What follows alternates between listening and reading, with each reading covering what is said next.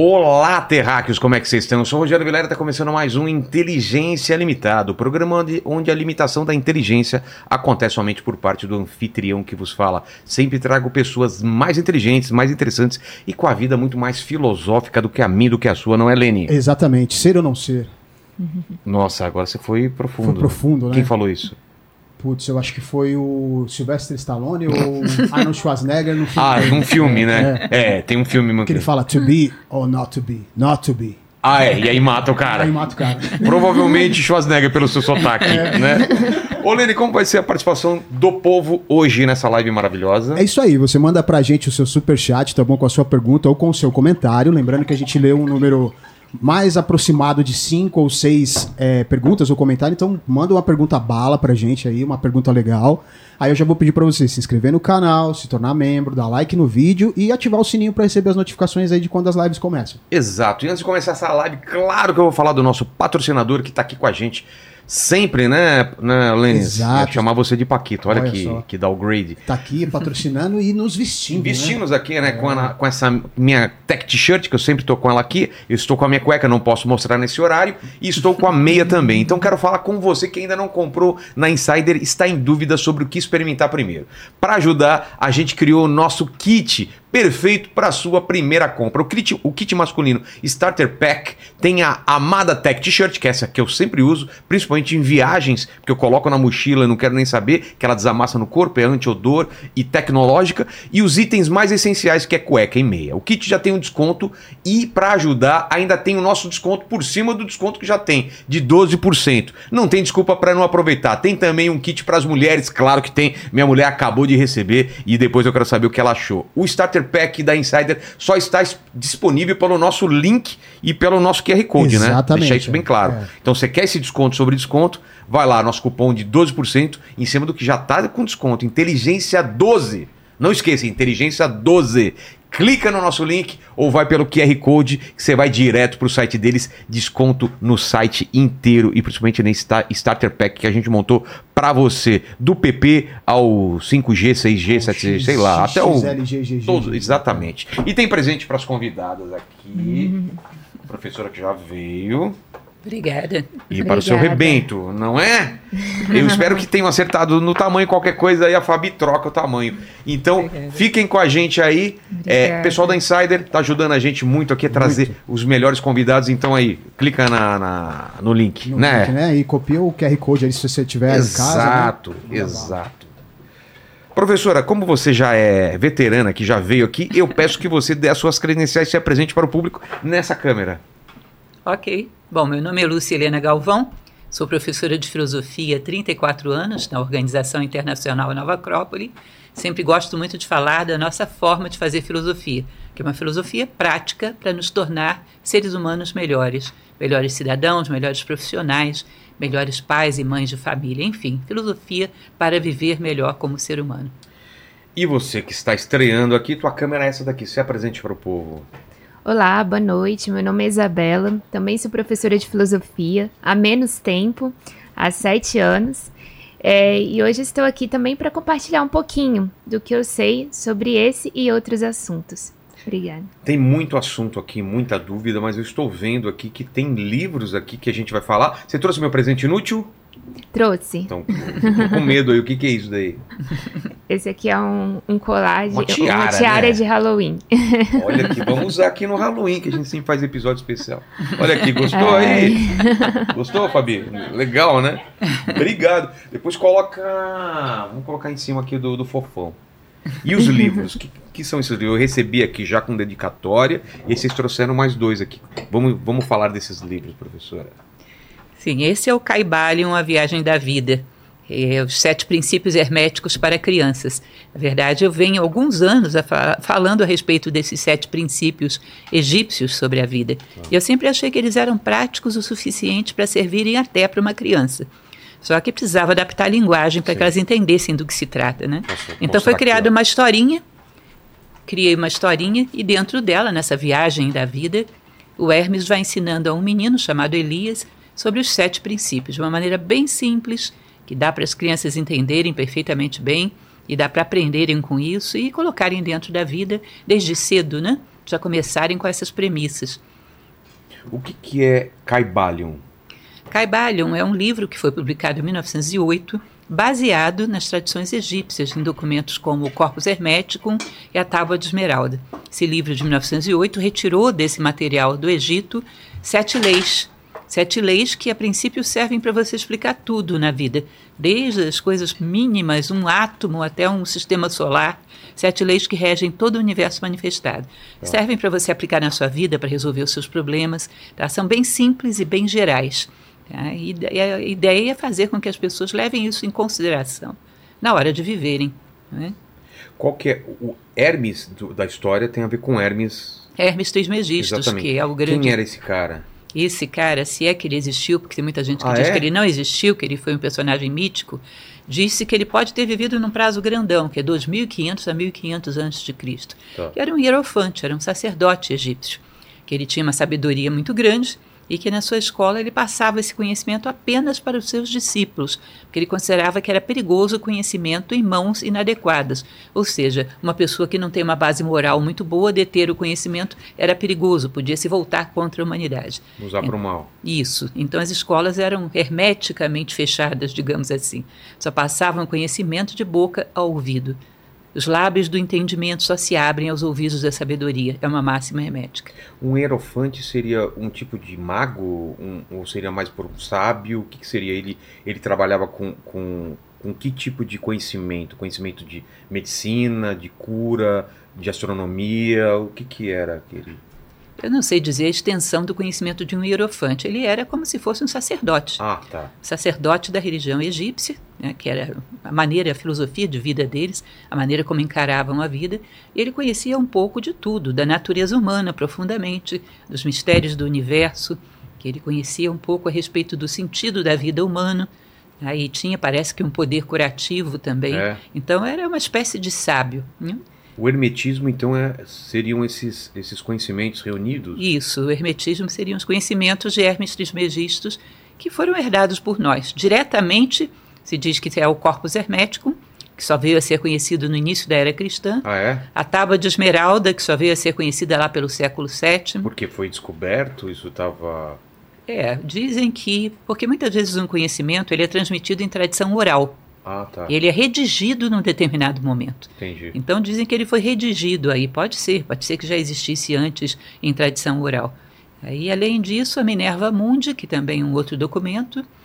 O livro dos mortos egípcios diz que também tem a sua orientação geral dada por Hermes Trismegistus. É, esse livro dos mortos eu já escutei é, é, sobre ele. Ele é, ele, é, ele é bem famoso, fala que tem até técnicas de, de de trazer à vida pessoas de novo e tal? Não tem um negócio mais místico também?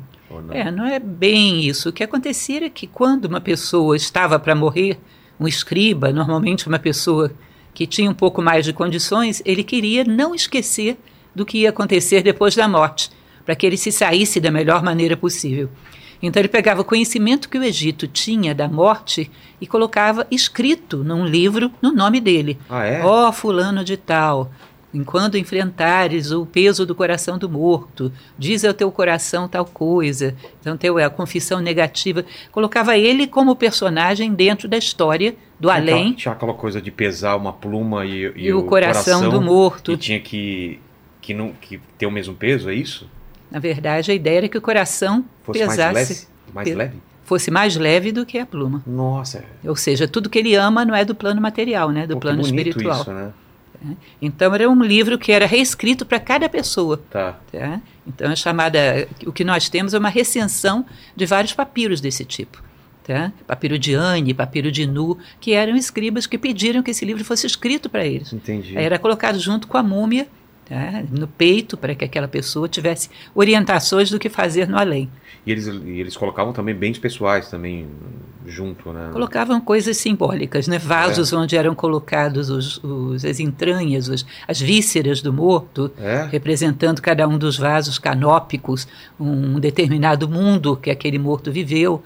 E, enfim, eram objetos que eram simbólicos relativos à vida dele. Entendi. Vamos falar do, do, dessas sete leis, então, do, do Caibalion. Como que a gente poderia começar isso? para o pessoal entender. Como você prefere começar? Bom, basicamente as sete leis, Elas começam pelo mentalismo.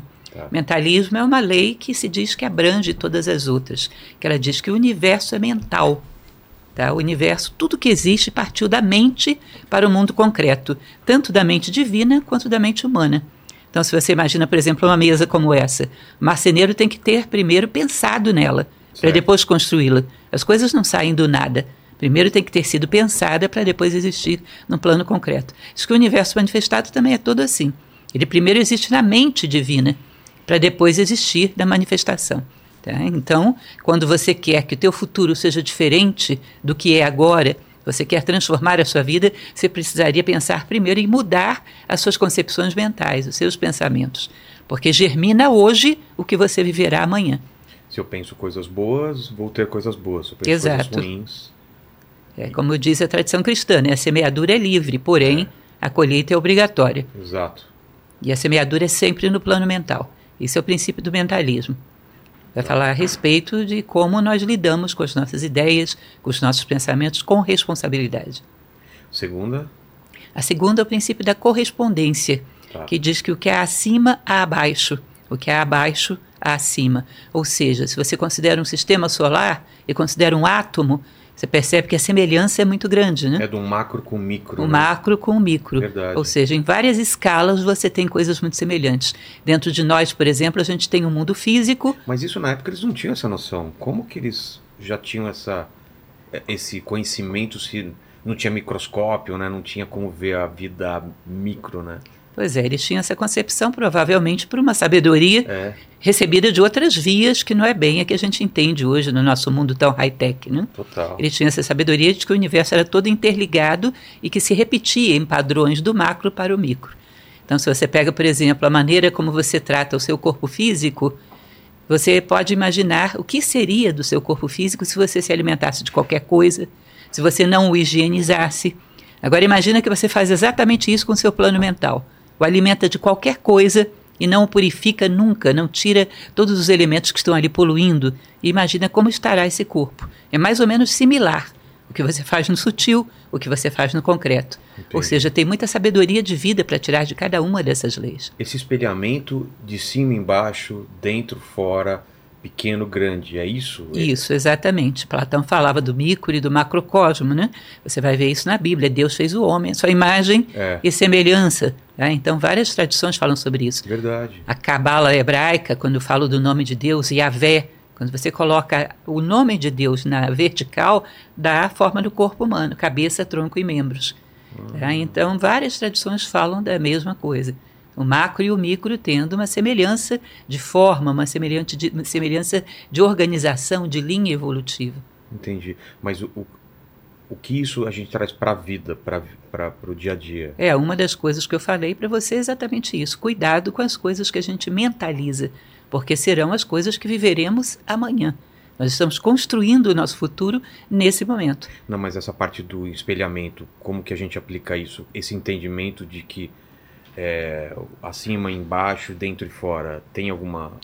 Uma típica frase que fala sobre isso é aquela do homem, conhece-te a ti mesmo e conhecerás o universo e os deuses. Ah, entendi. Essa frase diz que se você tem um grande autoconhecimento, você pode ter uma noção de como se organiza o universo, É. porque segue a mesma chave organizativa. Exato, exato, faz sentido. A terceira, A terceira é o princípio da polaridade. tá. Que diz que semelhante e dissemelhante são da mesma natureza, diferentes em graus. Se você pega, por exemplo, um termômetro, você vai ter temperaturas. Certo. Tudo é temperatura. Uma é quente, a outra é fria. Você pode esquentar o frio, esfriar o quente. Ou seja, você pode, por um ato de vontade, trocar uma polaridade pela outra. Então, por exemplo, se você pega um gradiente de sentimentos, de um lado você tem ódio, do outro lado você tem amor. Por um processo de vontade, de determinação, eu posso intercambiar um pelo outro. Eu posso transformar o amor em ódio e vice-versa. O ódio em amor. Sim, por Um um ato de vontade. Porque estão dentro de uma mesma natureza. Eu não posso transformar o quente em macio, por Ah, exemplo. entendi. São coisas diferentes. Mas dentro do parâmetro de temperatura, eu posso intercambiá-las. Dentro do parâmetro de sentimentos, eu posso intercambiá-los. Dentro do parâmetro de pensamentos, de ações. Eu sou uma pessoa, por exemplo, em relação ao plano físico, sou preguiçosa. Eu posso me tornar uma pessoa ativa simplesmente por um ato de vontade, polarizando no outro lado do termômetro e trabalhando na construção disso. Posso reverter os polos em que eu estou identificada. E tudo isso aqui tá, tá, tá, tá condensado aqui. Isso, de uma maneira de uma bem maneira, adequada, vou, né? Vou mostrar para o meu filho. A quarta? A quarta é o princípio do ritmo, que é o princípio do pêndulo. Imagine que você tem aqui um pêndulo, você puxa ele para um lado, quando você solta, a tendência é ele ir para o outro lado, não a mesma distância. Imagine que você puxou ele para cá, uma distância x. Quando ele vai para o outro lado, ele vai x também. Ou seja, a oscilação para um lado e para o outro é equivalente. Isso diz, por exemplo, se você tem um excesso de euforia, é provável que do outro dia você tenha um excesso de tristeza que seja correspondente. Os excessos são mais ou menos equilibrados. Então, se o homem não quer que o seu pêndulo no dia seguinte vá para um extremo oposto, que ele procure um meio termo mais sereno, mais equilibrado, porque os extremos se compensam. E dentro do ritmo, ele vai falar também a respeito da neutralização. O que é a neutralização? Como é que você fica acima das polaridades do mundo? Eu sempre uso o exemplo das crianças brigando por um brinquedo. Tá.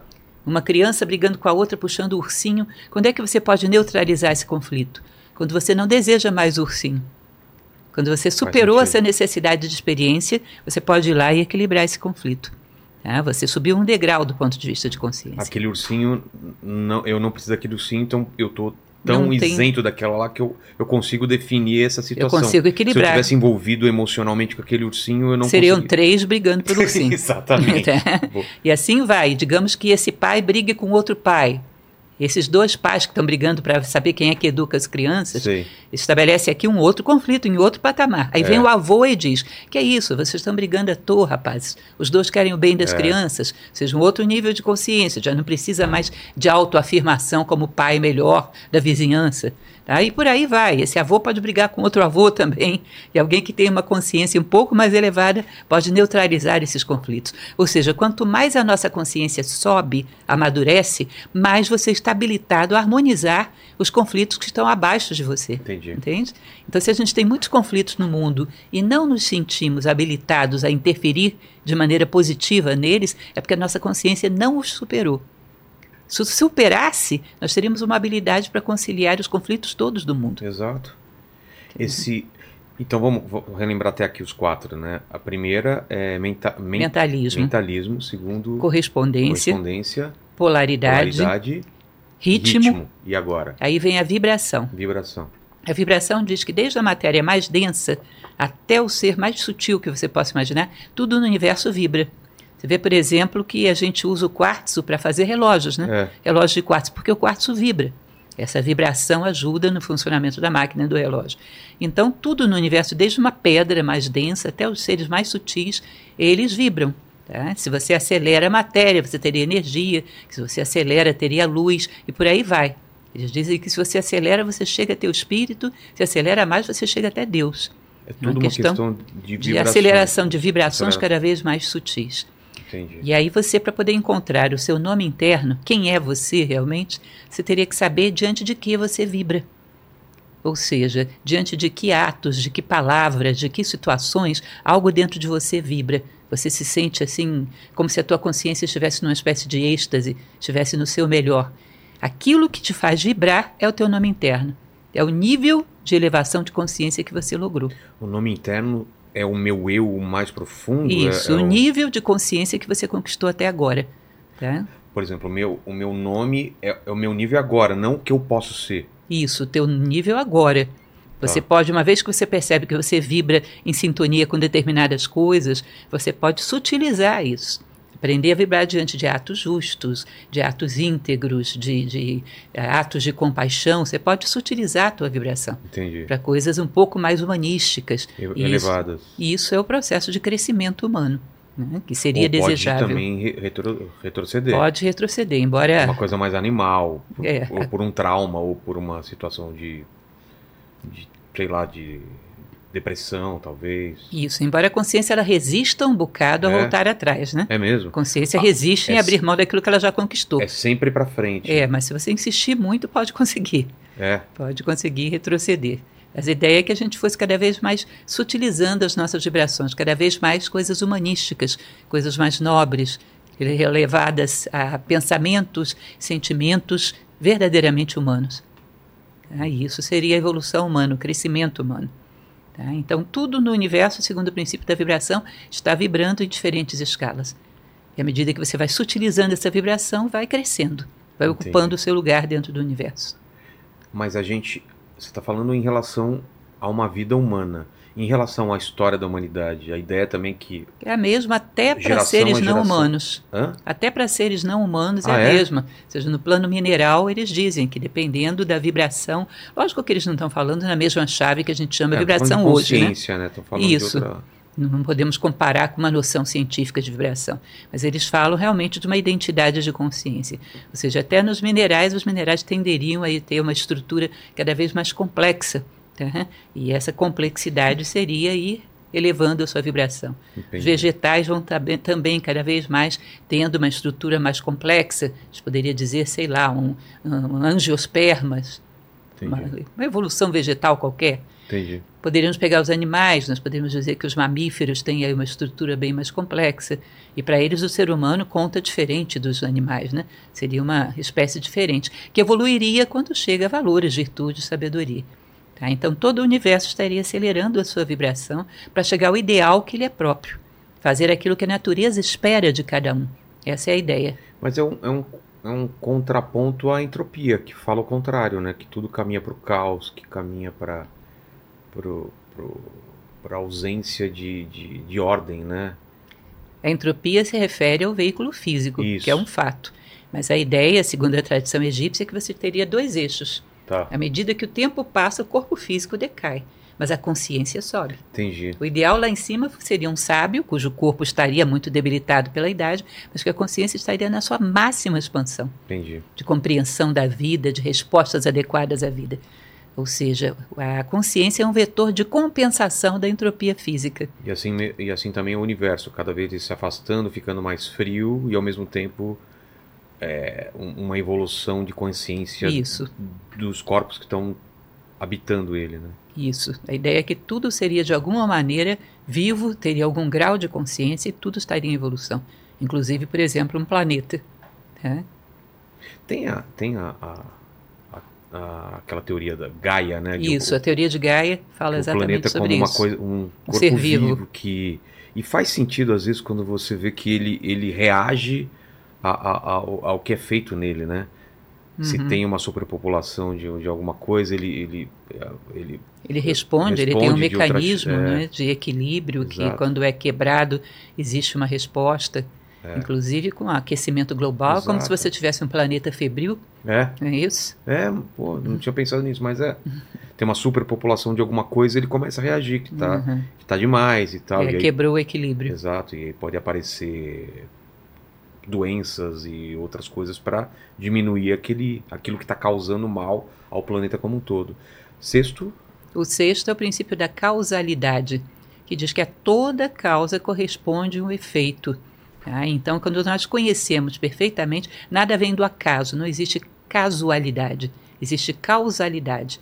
Quando conhecemos bem esse mecanismo, que ninguém foge dele, nós podemos gerar causas cujos efeitos sejam condizentes com aquilo que a gente espera.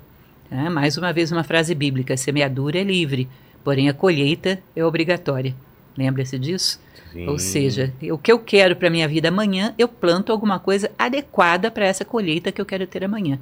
Muitas vezes não fazemos nada na vida e esperamos que a vida nos dê muitas coisas, que tenhamos muitos frutos sem ter plantado nada.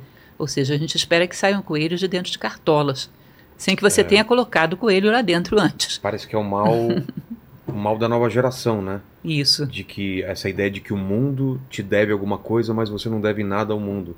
Só você só quer as coisas e não não quer dar de volta ou dar alguma coisa antes. Com de receber. certeza. Muitas Isso- vezes isso por cria um cria um desnível, né, de, de expectativa e o lance da causa e efeito, né? Com certeza, é uma frustração tremenda, porque esperam que o mundo vai servi-los de bandeja, É. como os pais fizeram, e isso não acontece, isso gera um nível de frustração e desequilíbrio, muitas vezes, que é um dos problemas graves que temos na juventude atual. A frustração ela pode ela pode ser controlada na medida que a gente não espere muitas coisas. Concorda? Se a gente não espera muita coisa, a gente não vai se frustrar. Mas pode levar também a um pensamento muito negativo ou, ou, ou, ou talvez, as coisas. Tipo, ah, se eu não quiser que aquilo dê certo muito e não der, não vou me decepcionar. Qual é esse perigo de a gente não ficar muito pensando nos efeitos bons para não se decepcionar e ao mesmo tempo isso levar a gente a, a uma não ação ou uma tipo aceitar as coisas ruins que acontecem com a gente e não tentar lutar. Não sei se eu fui claro. Sim, foi claro. Esse excesso de expectativa, você sabe que é o grande gatilho da ansiedade. Exato. É um elemento que nós deveríamos procurar fazer, como dizia Carl Jung, corpo e mente juntos, aqui e agora. Que eu tire todas as compensações que eu quero do momento presente. Que eu esteja feliz, esteja equilibrada aqui. Que eu dê o meu melhor a cada passo. O que virá depois, a gente vê depois. Mas agora, aqui eu estou realizada com aquilo que eu faço. Minha cabeça está aqui concentrado no que eu estou fazendo, no caso da gente, nessa conversa. Sim. E, é, e o que eu estou fazendo aqui vai ecoar no meu futuro e, e tudo vai, dar, vai, ser, vai ser bom. Se eu estiver aqui pensando no que eu vou fazer daqui duas horas, eu não faço isso bem e vai dar errado também daqui duas horas. Com é certeza. Você quer um futuro ideal, você tem que ter presentes ideais para te levar até lá. Perfeito. Presentes vazios não te levam a lugar nenhum. Então, essa ansiedade, ela esvazia o nosso presente. O ideal é que a gente pudesse estar dando o nosso melhor e que o futuro seja uma referência de direção, mas não um objeto de desejo. Eu tenho que ter o meu ideal para saber para onde eu estou indo, para ver se eu não me perdi, mas não para ficar ansiando estar lá. Eu tenho que estar aqui, corpo e mente juntos, dando o meu melhor a cada momento. Se a gente fosse colocar. Os hindus chamam isso de retação. Né? Retação? Retação. O que, que é? É a ação desapegada. Então você está presente, está vivendo o momento presente, mas você não gera expectativa a partir daquela ação, você não tem um desejo a partir daquela ação. Então é viver de forma consciente o momento presente sem esperar um retorno a partir da sua ação. Isso seria uma forma de libertação, né? Porque aí você, você age de forma livre, você não está esperando nada em troca. Né? Sim, e, e, e para mim eu tenho, tenho aplicado isso. Claro, a gente não consegue fazer isso sempre, mas você está presente é, brincando com seu filho, ou num almoço, ou em alguma coisa, é, muda realmente a, a vida, né? Porque você deixa de só ficar pensando no depois, pensando no depois, e aí quando você chega no depois, você fala, putz, eu não aproveitei o antes, cara, o que, eu tô fazendo com a minha vida, né? Sempre você tá se remoendo porque não fez alguma coisa no passado, ou tá pensando no futuro e você esquece do agora, né? Essa é a grande armadilha. Os estoicos falam das coisas que dependem de nós e as que não dependem, né? Que a gente deveria concentrar todos os nossos esforços nas coisas que dependem de nós e ao mesmo tempo não se preocupar com as que não dependem. É. Então, o que, que não depende da gente, né? Que... Posso fazer alguma coisa em relação a isso? Não, então. Não. É. se vão me criticar, é. o que vão pensar de mim, ou se eu vou morrer amanhã ou não, esse tipo de coisa não depende de mim, né? Então não deveria ser objeto da minha preocupação. Exato. Sobre causa e efeito, a gente falou dessa expectativa, né, do efeito desejado, mas é, principalmente coaches, eles ficam muito falando nesse poder que a gente tem de mudar esse, os efeitos, né? Da, da, a, das ações que a gente faz. O quanto a gente tem esse controle realmente de, de mudar o efeito das coisas? Olha, particularmente se você pega a tradição hindu, que fala da lei do karma, que é muito parecida com o princípio da causalidade, é? né? Que que Causa é e efeito. A lei do karma diz que toda ação que nos desvia da, da, do caminho da lei, ela vai gerar uma reação dolorosa para te trazer de volta. É? Então, karma é ação e reação. Toda vez que eu desvio desse caminho reto da lei, que é o Dharma, a vida algum, te bate de volta. Vai te empurrar de volta e isso será doloroso. Na mesma, é. para eles, na mesma vida ou em outras vidas pode, pode acontecer? Pode acontecer na mesma vida, que é o karma pessoal, Sei. ou em várias vidas, que é o karma individual, ou com um grupo também, que é o karma coletivo. Ah, é? Isso. Um grupo está fazendo alguma coisa errada, acontece para aquele grupo. compensa no mesmo grupo. Nossa, o Brasil deve ter feito alguma coisa muito braba que o karma que a gente tem aqui, ô, ô, ô Lenis. Pesado, né? É. Pesado. Então, causalidade é isso, tá. E Isso. o último? E o último é o princípio do gênero. Gênero não tem a ver só com masculino e feminino. Gênero são polaridades que se complementam para gerar um fruto, como se fosse tese, antítese e síntese. E. Então você pode dizer yin yang, você pode falar de, de prótons e elétrons, você pode Tá. falar de polaridades que se combinam para gerar um efeito maior. No caso, quando se projeta sobre corpos orgânicos, vai gerar masculino e feminino, sem sombra de dúvida. Aí diz que a partir daí você gera elementos novos. Tudo no universo que se cria, cria-se através dessa harmonia por oposição. Matéria e antimatéria. É, basicamente isso. Se harmonizam e geram um efeito diferente dos dois, alguma coisa maior. E existe o gênero mental dentro do princípio do gênero, que eu gosto muito é? dessa subdivisão que eles falam. Eles dizem o seguinte, que dentro da nossa mente, todos nós, independente de sexo, existe uma mente que é masculina e uma mente que é feminina.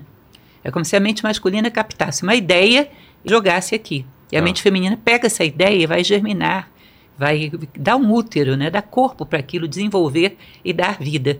Tá? Então, uma ideia é inoculada e essa ideia é criada, incubada, desenvolvida e um dia vai chegar a se tornar um fato na sua vida. Agora, muitas vezes acontece dessa ideia que é inoculada não ser nossa. Você ter recebido de terceiros, ter recebido, sei lá, de um veículo de, de comunicação, ter recebido de alguém que você ouviu falando na rua. É como se eu dissesse para você: olha, eu desconfio que o Paquito não gosta de você. Tá. Aí você fica com aquela ideia, eu vou me embora, É suma. uma ideia implantada. É, eu joguei a ideia Tá. e vou me embora. Mas você pega começa a desenvolver isso. E hoje ele não me cumprimentou.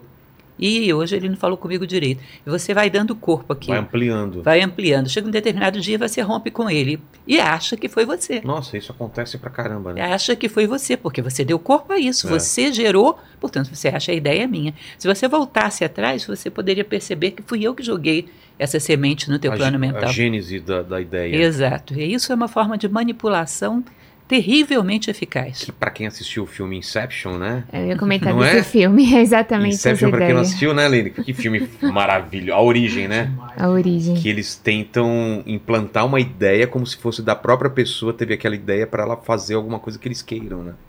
E é muito. E, e na religião, né, na- na- na- principalmente na cristã, tem essa coisa, né?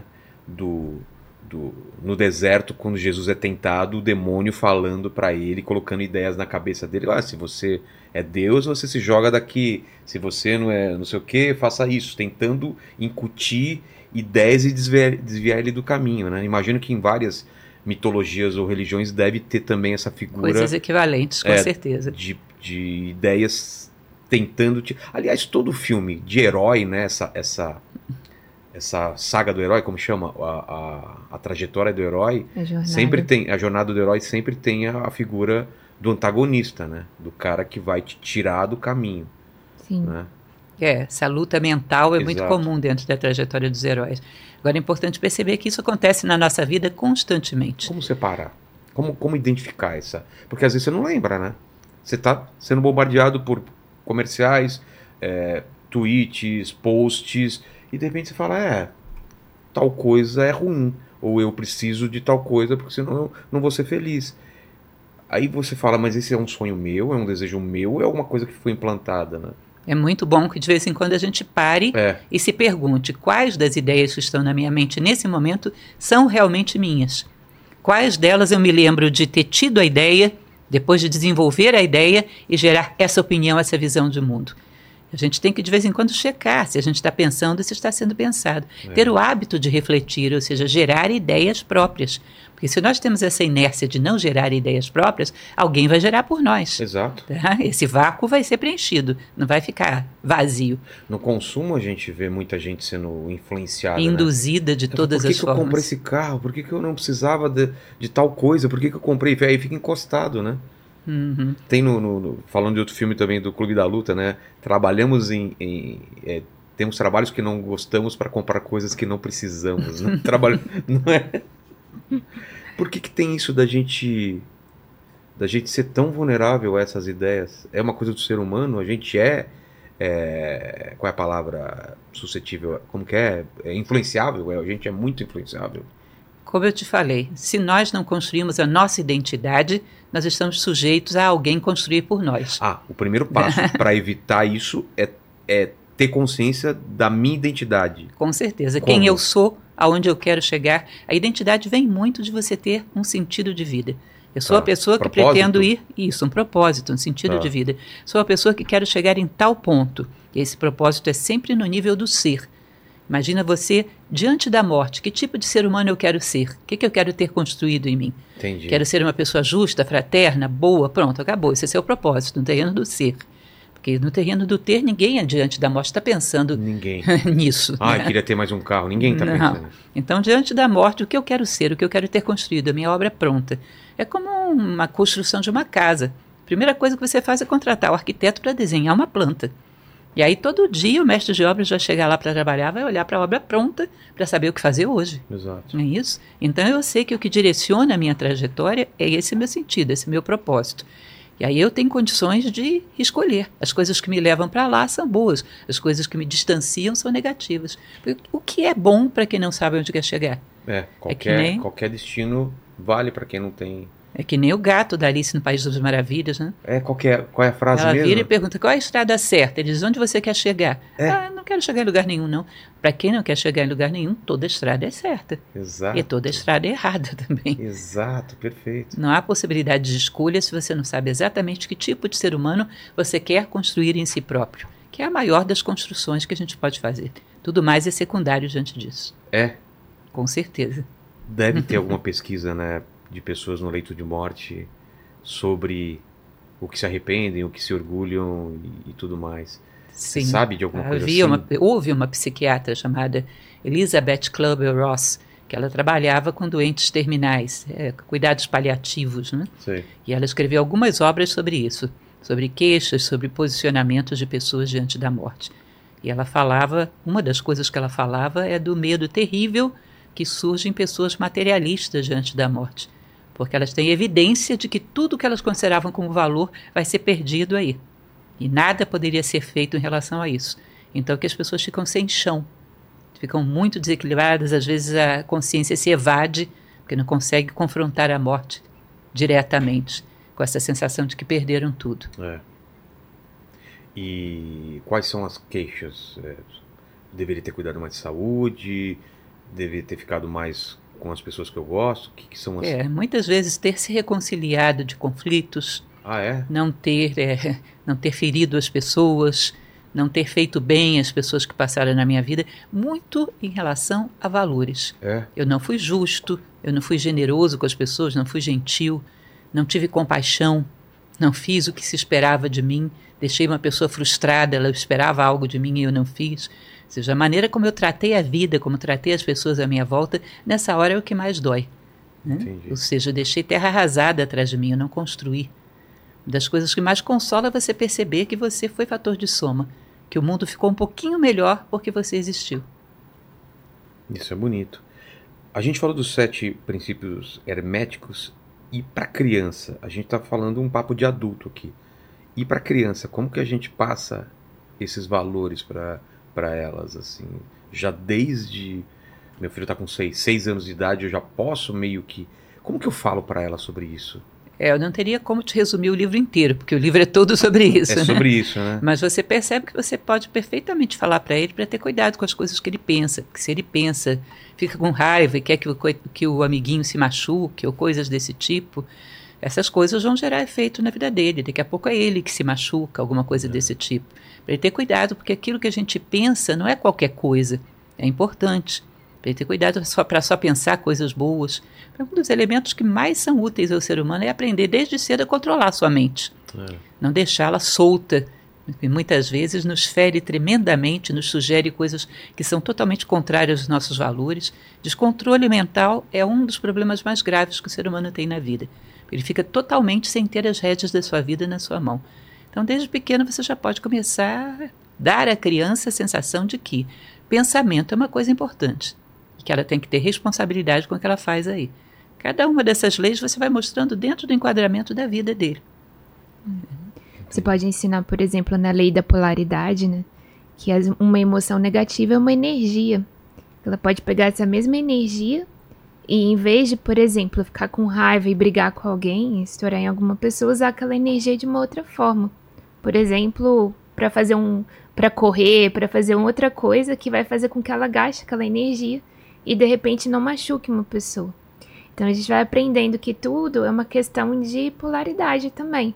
Eu pegar uma energia que ela tá negativa e transformar ela em algo, de forma que eu não é, reprima e eu consigo usar ela de uma forma inteligente. Né? Entendi. É, muitas vezes você vê coisas, como exemplo, a teimosia. Você pode reverter a teimosia para um comportamento determinado. É só você ter controle sobre ela. Isso é princípio da polaridade. Você joga ela no, no polo oposto. Pode ser uma pessoa tremendamente determinada. Uma pessoa, né? uma pessoa muito passional pode se tornar uma pessoa muito entusiasmada. Ou seja, ela tem todo aquele fogo para fazer as coisas, mas não é mais um fogo cego. É Entendi. um fogo que vê claramente onde quer chegar. Esse outro livro é sobre o quê? Vamos lá. Isabela. Bom. Histórias para despertar. Esse foi um livro que eu escrevi é, entre os meus 13 e 15 anos. Faz tempo. Faz um tempinho, hoje eu tô com 30 anos. É, e eu dava aula de filosofia para crianças na época. Então eu peguei o primeiro nível né, do curso de filosofia da Nova Acrópole e transformei ele em contos infanto-juvenis.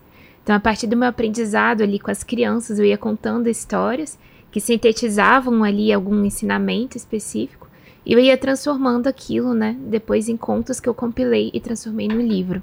Entendi. Histórias para despertar. Quais histórias, por exemplo, aqui que tem? Que tipo de história? Você vai ver aqui no. É, isso. Aí no índice, por exemplo, né, eu trago é, uma forma infanto-juvenil, por exemplo, é, o mito do Mahabharata, que é um dos principais mitos indianos. Que é da criação do, do- É, basicamente, é, o Mahabharata, né, ele é uma grande epopeia hindu, e dentro do Mahabharata você tem o Bhagavad Gita, que é o trecho mais importante ali dentro do, do Mahabharata. E ele vai contar de uma batalha interior que acontece entre Pandavas e Kuravas, sendo que os Pandavas é aquilo que existe de melhor dentro do ser humano, e os Kuravas são tudo aquilo que nos aprisiona, que nos torna menor do que nós viemos a ser. E todo dia a gente trava essa grande batalha que ela ocorre ali no campo da nossa consciência humana. Então, de uma forma bastante didática, eu fui ali traduzindo essa batalha interior que a gente vive. É, claro, o, o conto já existe, né? O mito já existe na forma é, dessa grande batalha, mas eu fui traduzindo ele para uma linguagem infanto-juvenil, para que ficasse mais acessível para as crianças. Entendi. E coisas complexas como Aristóteles, ensinamentos de Aristóteles, ensinamentos de Kant. Ou seja, ela pegou os ensinamentos e transformou para histórias infantis. É. Claro que você, quando vai falar com crianças, você não pode falar, ah, Aristóteles disse isso. É. Para criança, não importa quem foi que disse. Exato. Eles têm outra forma de avaliar as coisas. É muito mais pelo que você ensina a partir das histórias. E é muito interessante você ensinar as crianças, porque para você ensinar, você tem que ter uma linguagem muito simples. Então você tem que ter entendido primeiramente para você conseguir ensinar alguma coisa.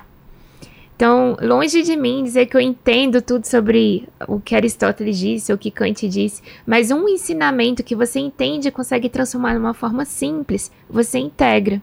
Ou seja, aquilo começa a fazer parte de você também. Mas, por exemplo, aqui, é... Máquina do Tempo, você fala sobre o que aqui? Bom, essa história, ela basicamente é uma história é, de uma pessoa que ela volta no tempo, né?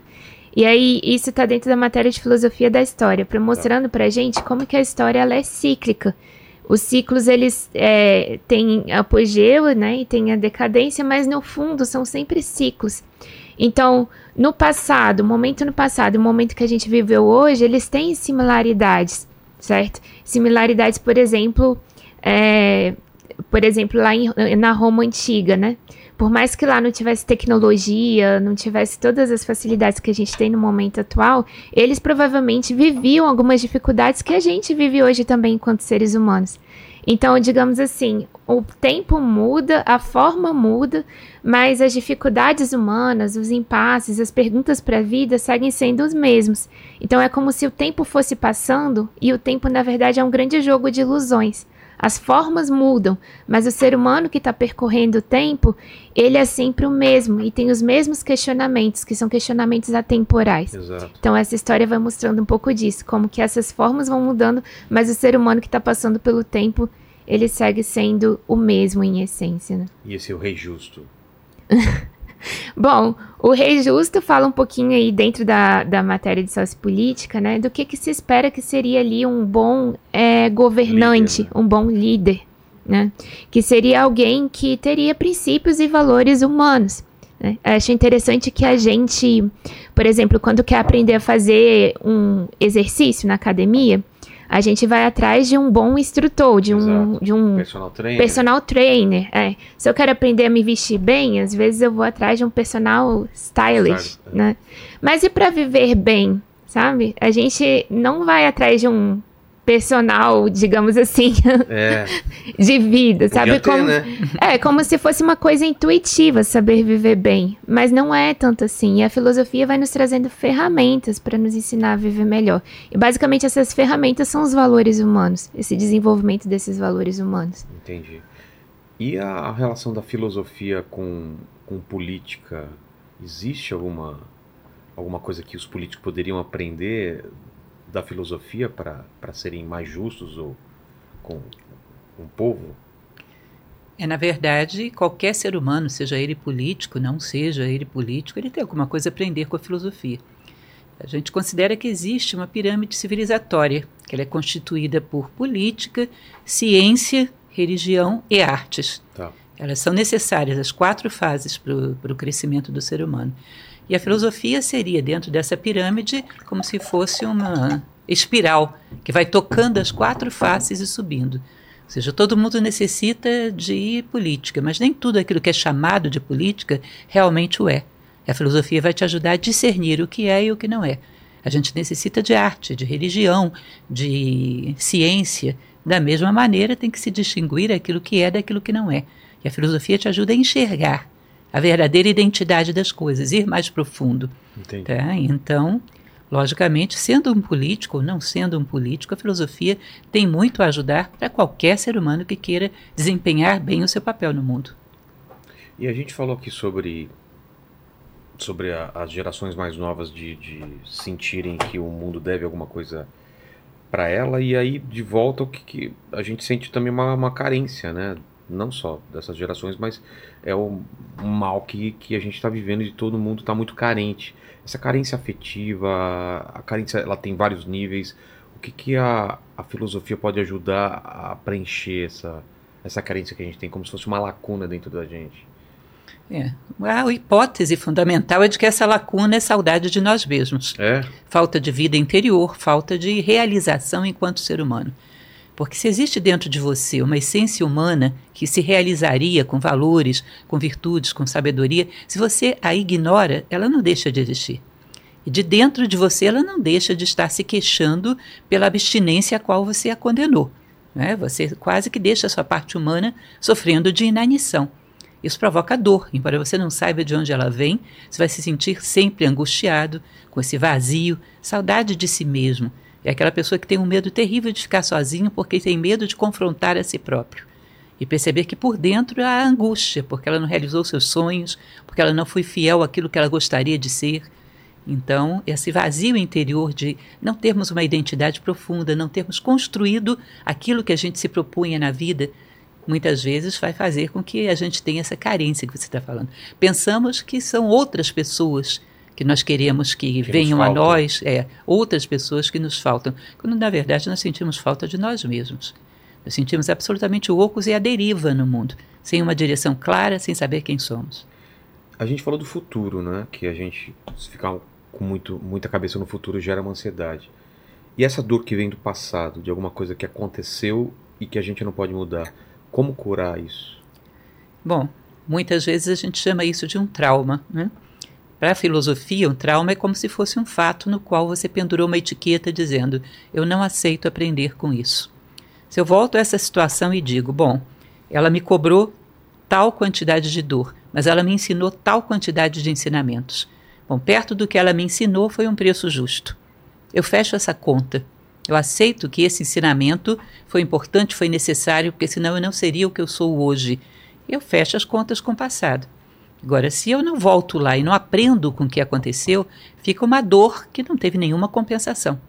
E isso sempre vai parecer para mim injusto. Vai ficar sempre uma conta em aberto, que vai sempre me puxar para o passado. É muito importante que a gente feche as contas com a vida, feche as contas com o passado. Existe um poeta mexicano, Amado Nervo, ele tem um poema que eu acho muito bonito, que ele termina dizendo isso: Vida, nada me deves.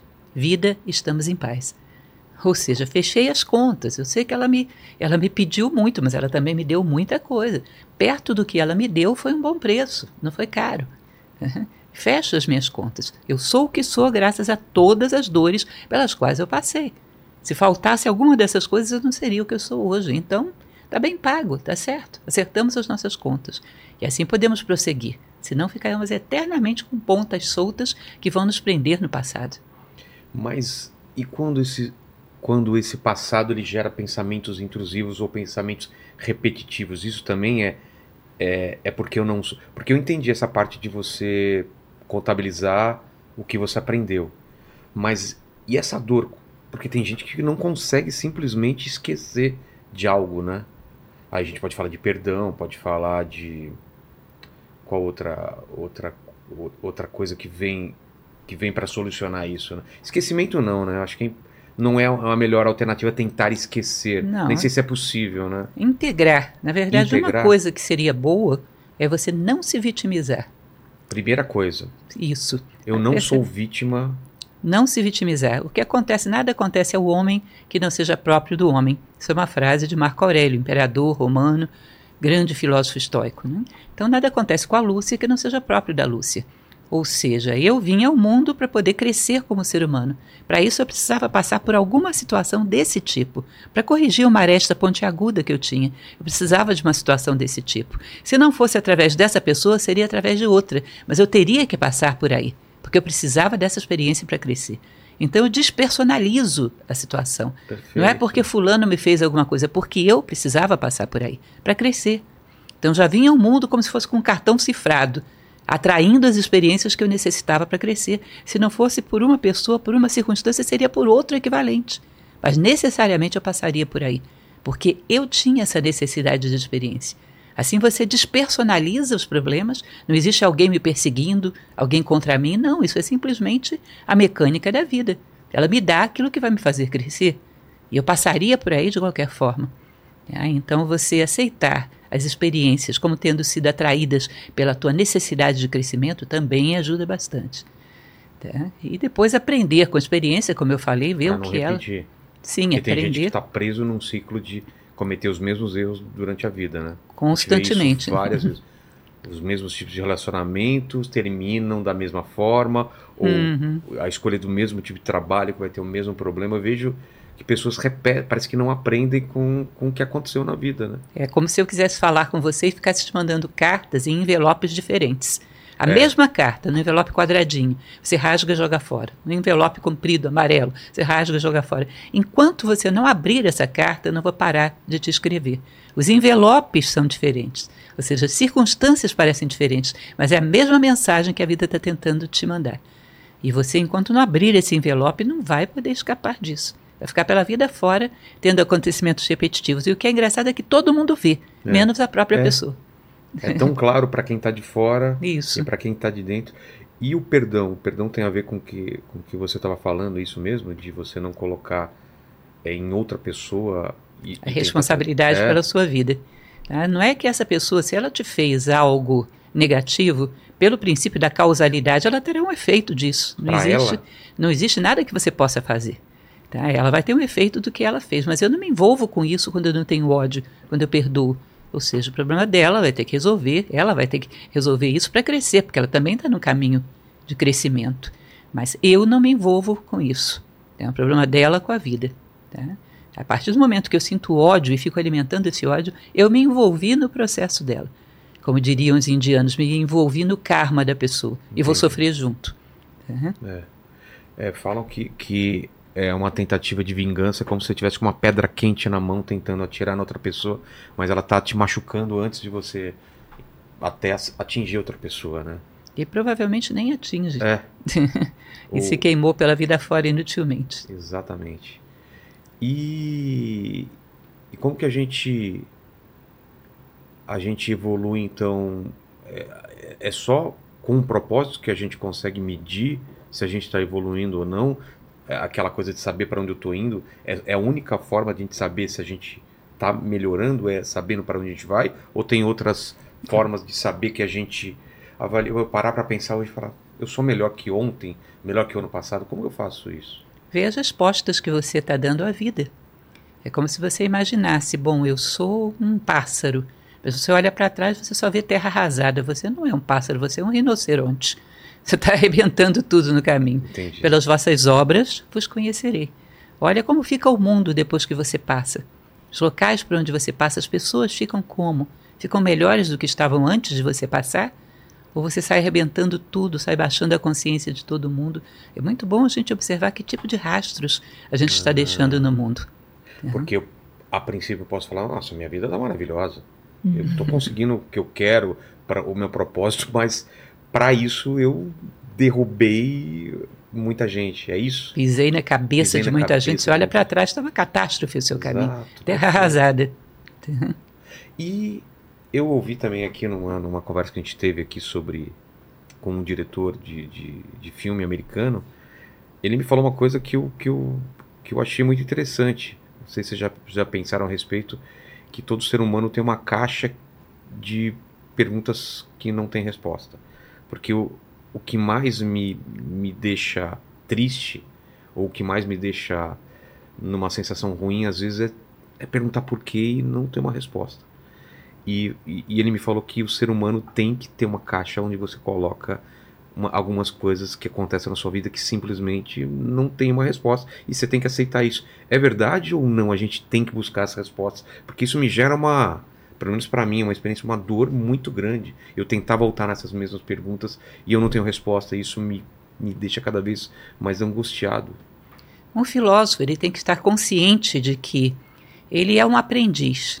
Ele está sempre se fazendo perguntas e tendo respostas. Mas as suas respostas não são as melhores do mundo, não são definitivas. São o melhor que ele logrou até esse momento. Então, se você me perguntar, eu vou encontrar respostas para alguma pergunta na minha vida, eu vou te dizer: respostas perfeitas? Não, nenhuma. Mas você sempre vai ter à mão o melhor que você logrou, tendo em vista tudo que você tem agora. Esse é o ânimo de aprendiz que todo filósofo tem que ter. Ele não é dono de nenhuma verdade. Mas ele está sempre buscando respostas dentro dos recursos que ele tem, que são a melhor maneira de responder até agora. Tá? É natural do ser humano, é natural de um filósofo que quer entender o seu processo, que quer entender o porquê da sua vida, das coisas que acontecem, quem é ele, onde ele quer chegar com tudo isso. Mas é fundamental saber que a gente não é dono de nenhuma verdade. Eu tenho muito medo quando as pessoas dizem eu tenho a verdade. É. Complicado.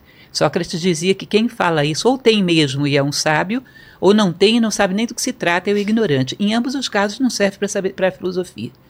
Filosofia é exatamente daqueles que não têm, sabem que não têm, mas estão ali tentando o seu melhor a cada passo. E é exatamente o que a gente tem que procurar fazer. Mas não te incomoda não entender certas coisas? Me incomoda se eu não estivesse tentando entender. Entendi. A resposta que eu obtive hoje, para mim, é maravilhosa. É o que eu poderia obter hoje.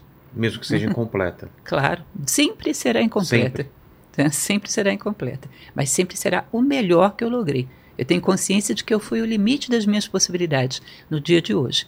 Portanto, a melhor resposta para a Lúcia no mês de outubro de 2023 absolutamente é essa. no futuro, provavelmente terei outras melhores. Porque é. sempre estarei lutando. No caso desse diretor, ele estava contando que ele perdeu ou o pai e a mãe, eu acho que o pai e a mãe, mas perdeu grande parte da família num, num assalto ou numa, numa ação, numa coisa, e ele ficou durante muito tempo perguntando o porquê disso, por que, que aconteceu isso, e, e, e isso estava travando a vida dele, né?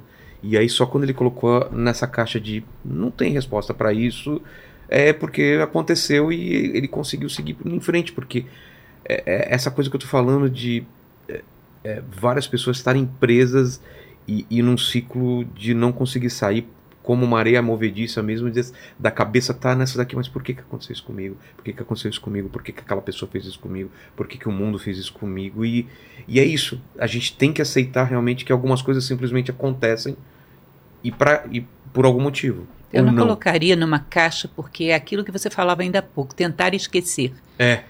sem resposta nenhuma, sem nenhum esforço, eu tentaria dar uma resposta provisória. Dá um significado. Tudo que significa para mim agora, tudo que eu posso lograr entender.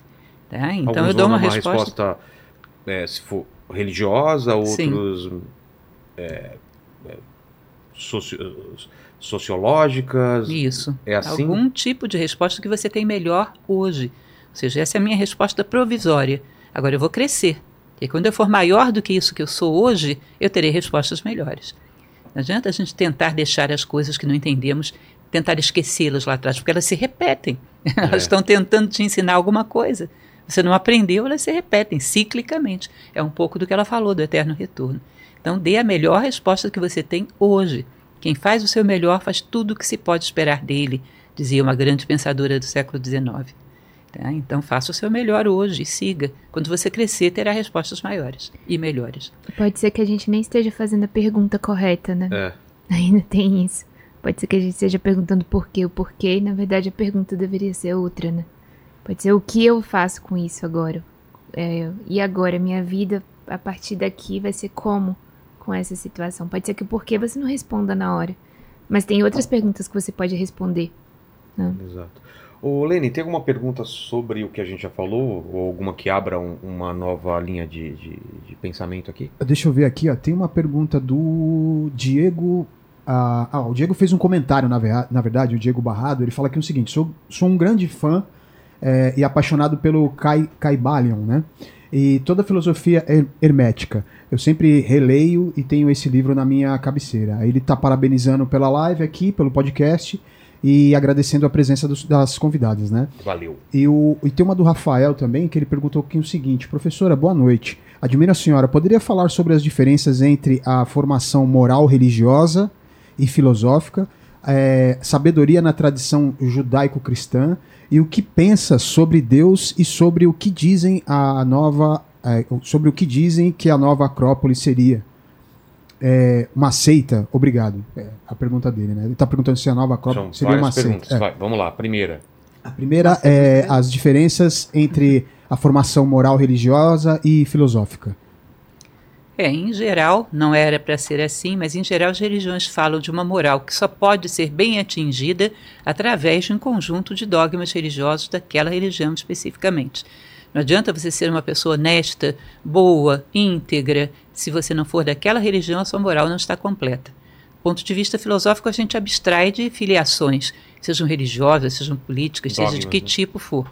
Fala-se a respeito dos valores humanos. Se você é coerente com valores, se você os pratica não como uma mera máscara, mas com profundidade, acreditando realmente naquilo, você é um ser humano humanamente valoroso independente de haver alguma explicação doutrinária por trás. A moral filosófica não está apoiada em nada doutrinário. Tá? Segunda. Aí é o que ela pensa sobre Deus e sobre é, é, o que ela pensa sobre Deus. O que eu penso sobre Deus. Bom, imagine você que a gente tem um colar de, de pérolas aqui. E essas pérolazinhas, imagine que cada uma delas é um ser humano. Aí vamos pegar uma pérolazinha dessa. Em geral, ela fica pensando a respeito da sua superfície, da sua parte externa. Olha como eu sou brilhante, eu sou a mais brilhante desse colar, eu sou o máximo. Lá pelas tantas começa a dar uma angústia existencial nessa pérola. Ela começa a querer encontrar a sua essência e não só a aparência. Mas acontece que ela só reconhece pérola e o que passa dentro dela é uma corrente de prata. Ela não conhece prata. Ela olha para dentro, sente aquele vazio interior e vai pensar, refletir, refletir sobre esse vazio, até que um dia ela encontra um pedacinho de prata dentro dela. Ela diz: Encontrei minha essência. Que maravilhoso! Quem dera essas outras pedrinhas também encontrassem sua essência. Só que lá pelas tantas ela percebe que essa essência, esse pedacinho de prata que passa por dentro dela, é um só com todos os que passam dentro de todas as contas desse colar. Entende? Em essência somos um só. Então, quando você considera que essa essência do universo é unidade, é única, dá para você perguntar: existo eu? Se existe Deus, eu não tenho nenhuma dúvida. é óbvio. Às vezes me dá dúvida: será que eu existo? Porque Deus, para mim, é uma realidade absolutamente lógica. Não tem como ser outra coisa. É como se você estivesse na beira da praia e passasse o dedo na areia, fizesse um suco, um segundo suco. Você pode dizer, tem dois sucos. É, dois, Mas se bater dois, um- dois traços. Isso, se você bater um vento, tudo não volta a ser só areia. É. O primeiro suco era areia, o intervalo era areia, o outro era areia. Nós temos, na verdade, várias. Areia momentaneamente diferenciada. A unidade permeia todas as coisas e a unidade é Deus. O que a gente tem dúvidas é a respeito de nós, É. seres separados que hoje são, amanhã não são. E isso dá dúvida. Que sou eu? Isso eu não tenho muita certeza. Mas para mim é uma obviedade a existência da unidade que está por trás de tudo. Então, para mim, eu acredito mais em Deus do que acredito em mim mesmo. É mesmo. Com certeza. Será que Deus acredita na gente, Helene? Ah, eu acho que sim. E, a- e a- tem mais? Tem. Aí ele pergunta o que dizem é, sobre a nova Acrópolis, que seria uma seita. É, na verdade, eu não sei nem dizer por que dizem. Eu acho que constantemente as pessoas estão tentando se promover criticando quem está fazendo alguma coisa. É. Isso eu vejo todo mundo, empresas como Coca-Cola, como McDonald's, dizem as coisas mais bizarras. E eu não sei responder por que dizem. É muito mais fácil você crescer criticando alguém que trabalhou do que você crescer construindo a sua própria jornada. Não é isso? Começa a atacar alguém que cresceu, pronto, aí todo mundo olha para mim. Isso é muito simples. Poupa muito esforço, né? Então, para mim, nada mais é do que uma forma de preguiçosos chamarem atenção. Exato. Então é aceita que dói menos. Exato. Manda. Ó, a Valentina Ramos mandou aqui, o- mandou aqui o seguinte: é, gostaria de saber da professora se, na opinião dela, a grande massa está muito em busca da felicidade e prazer, e se, na opinião dela, isso tá certo. É, aí ela fala que sou Valentina de Brasília e agradece. Sobre desejo, né? Hoje a gente vive uma sociedade que busca basicamente suprir seus desejos e da maneira mais rápida possível, mais completa possível. Tem aplicativos para isso, tem toda uma rede de, de facilidades, né? Pedir comida, tem aplicativos de relacionamento e tudo mais. Isso é um, é um mal ou é só uma comodidade e a gente que lide com isso? Bom, isso é uma comodidade. E como comodidade, ela é interessante, traz um certo conforto. Embora a nossa vida não possa ser só conforto, né? É. Temos que ter trabalho também. Mas a felicidade global do ser humano não pode ser só isso. Isso, digamos assim, para o veículo físico é um certo grau de, de felicidade. Mas não, não somos só veículos físicos. Então existe algo dentro de nós que vai continuar clamando por felicidade. Então não seremos seres completamente A satisfeitos. busca pelo prazer, então, ela não traz fel- felicidade ou pode trazer e a gente tem que ir além disso? Que acho que é a pergunta que ele fez. Né? A busca pelo prazer físico traz uma certa, digamos assim, satisfação, alegria, não é bem felicidade, uma certa alegria física. Mas existem outros prazeres. O prazer do dever cumprido, o prazer de ter sido útil para alguém, o prazer de ter feito diferença na vida de alguém, o prazer de você sentir que hoje é uma pessoa mais madura do que foi no passado, mais humana, mais íntegra do que foi no passado. Ou seja, existem os prazeres do corpo, existem os prazeres da alma. Tá? Então, se a gente só busca prazeres do corpo, o corpo pode ser que goste, mas a tua alma vai continuar numa angústia tremenda. Então, só mata a metade da fome que a gente tem, como diria Gibran. E é engraçado porque ele não especificou o tipo de prazer, mas Uhum. todo mundo imagina o tipo de prazer que ele está falando, né? Comida, droga, sexo e tudo mais. E a gente nunca imagina, quando fala em prazer, os, prazeres da alma, né? Com certeza, tá são aqueles que nada nem ninguém pode tirar de você. Se você está feliz por ser justo, isso é um prazer que eu não posso roubar de você. Agora, se você está feliz porque tem esse copo, eu posso roubar esse copo de você. Ou seja, não é realmente teu, é uma coisa passageira. Tá? Os prazeres da alma são realmente teus e nada nem ninguém pode tirar de você. Segundo dizem algumas tradições, nem a morte. É. Mas qual é a, a filosofia ou religião que diz que o problema está no desejo, em desejar? É o Bom, budismo? O budismo fala sobre isso claramente. A sede dos prazeres dos sentidos, que eles chamam de tanhana. A sede dos prazeres dos sentidos, ou seja, estarmos dependentes do contato físico dos nossos sentidos com o mundo material, que necessariamente é ilusório, porque é passageiro. Aquilo que é real não pode deixar de ser no tempo e no espaço. Tudo isso que a gente tem aqui entre nós, daqui a uma década provavelmente não vai estar mais aqui, não existirá mais nessa forma. É. Então nós estamos apegados às sombras. A causa da dor, segundo o budismo, é o apego, o desejo por coisas que necessariamente você vai perder, porque não são reais, são ilusões passageiras, intranscendentes. Tá? Então a superação da sede dos prazeres dos sentidos, que é Tanhã, seria uma das formas de superação da dor, porque o budismo busca a superação da dor. E o amor, onde entra nisso? Bom, o amor, se você for pegar lá atrás, em Exíodo, amor é a busca daquilo que nos falta para sermos completos. Então, o ser humano vai sempre estar buscando o que lhe falta dentro do nível de consciência que ele tem. Se ele é muito materialista, ele acha que o que lhe falta é um carro. Então, seu amor vai tudo para isso. Se ele é uma pessoa que está um pouco mais humanizada, ele acha que lhe faltam pessoas à sua volta. A sua busca vai estar toda voltada para isso, o seu amor vai estar aí. Chega um determinado momento que você começa a perceber que o que te falta é justiça e você ama a justiça. O que te falta é fraternidade, você ama a fraternidade. Aí começa a entrar na esfera de um idealista, de um filósofo, né, que percebe que lhe faltam coisas mais sutis. O amor vai sendo direcionado para aquilo que você acha que está faltando para que você seja completo. E assim a gente vai sublimando o sentimento de amor. Mas o, o amor, ele não tem a ver com desejos é, necessariamente. O amor é outra coisa. É, ele não, falando no budismo, ele não traz essa você querer amar alguém. É que amar as coisas já não seria amor, né? Amar uma coisa, um objeto. É um tipo de amor no nível de desejo que você está falando. Ah, tá. No mundo material, o amor tem muito a ver com desejo. Tem? No nível material, sim.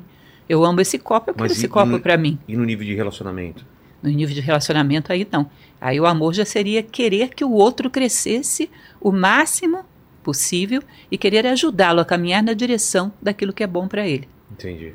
É, então, um desapego você... também, então. Isso, um desapego. Eu pego uma pessoa que eu amo e eu quero levá-la na direção da sua realização, que não necessariamente é do meu lado. Entendi. Lene, você oh. ama alguém atualmente? Ah, eu amo os meus pais. Tá. amo os meus amigos. ama alguma coisa? alguma coisa. Ah, eu amo os meus violões. Sério, você tem um, tem um apego. Tem um apego. Nossa, Se alguém um chegar lá e destruir, você vai ficar muito puto. Não, eu tenho que explicar. Quando eu. eu, eu atualmente estou com quatro, né? Então tá. eu comprei um novo agora, aí eu tenho que explicar para os outros três o porquê que eu comprei o novo.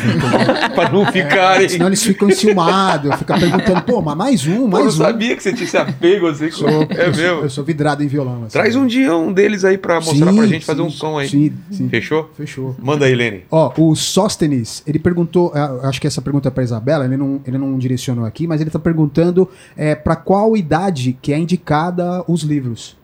Ah, ah boa, boa. Sim. Bom, é, para todas as idades, né? para todas as idades aqui, dos 7 até.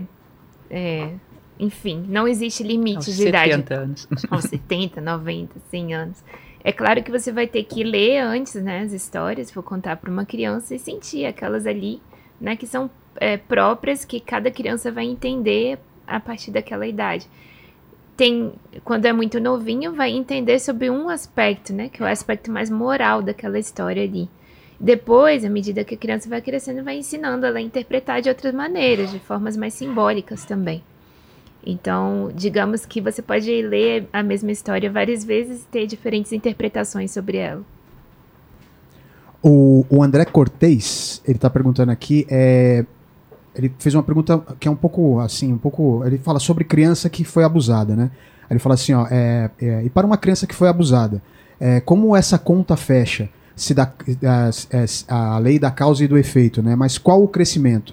Apenas aprender a perdoar?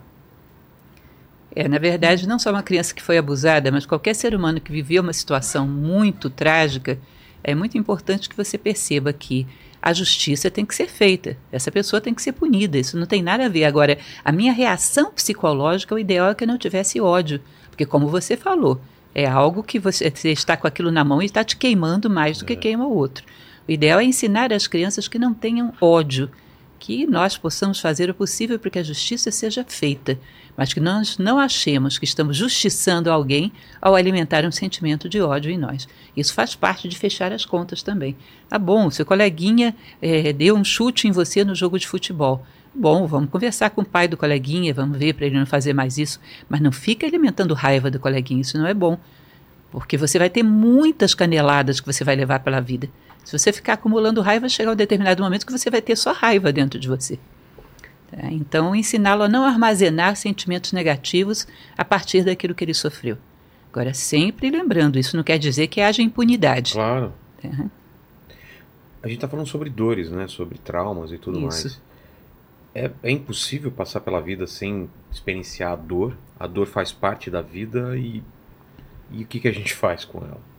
Olha, dizem algumas tradições, se toda vez que a gente despertasse pela manhã, todas as coisas que ocorrem à nossa volta a gente fosse aprendendo e crescendo, não precisaríamos da dor.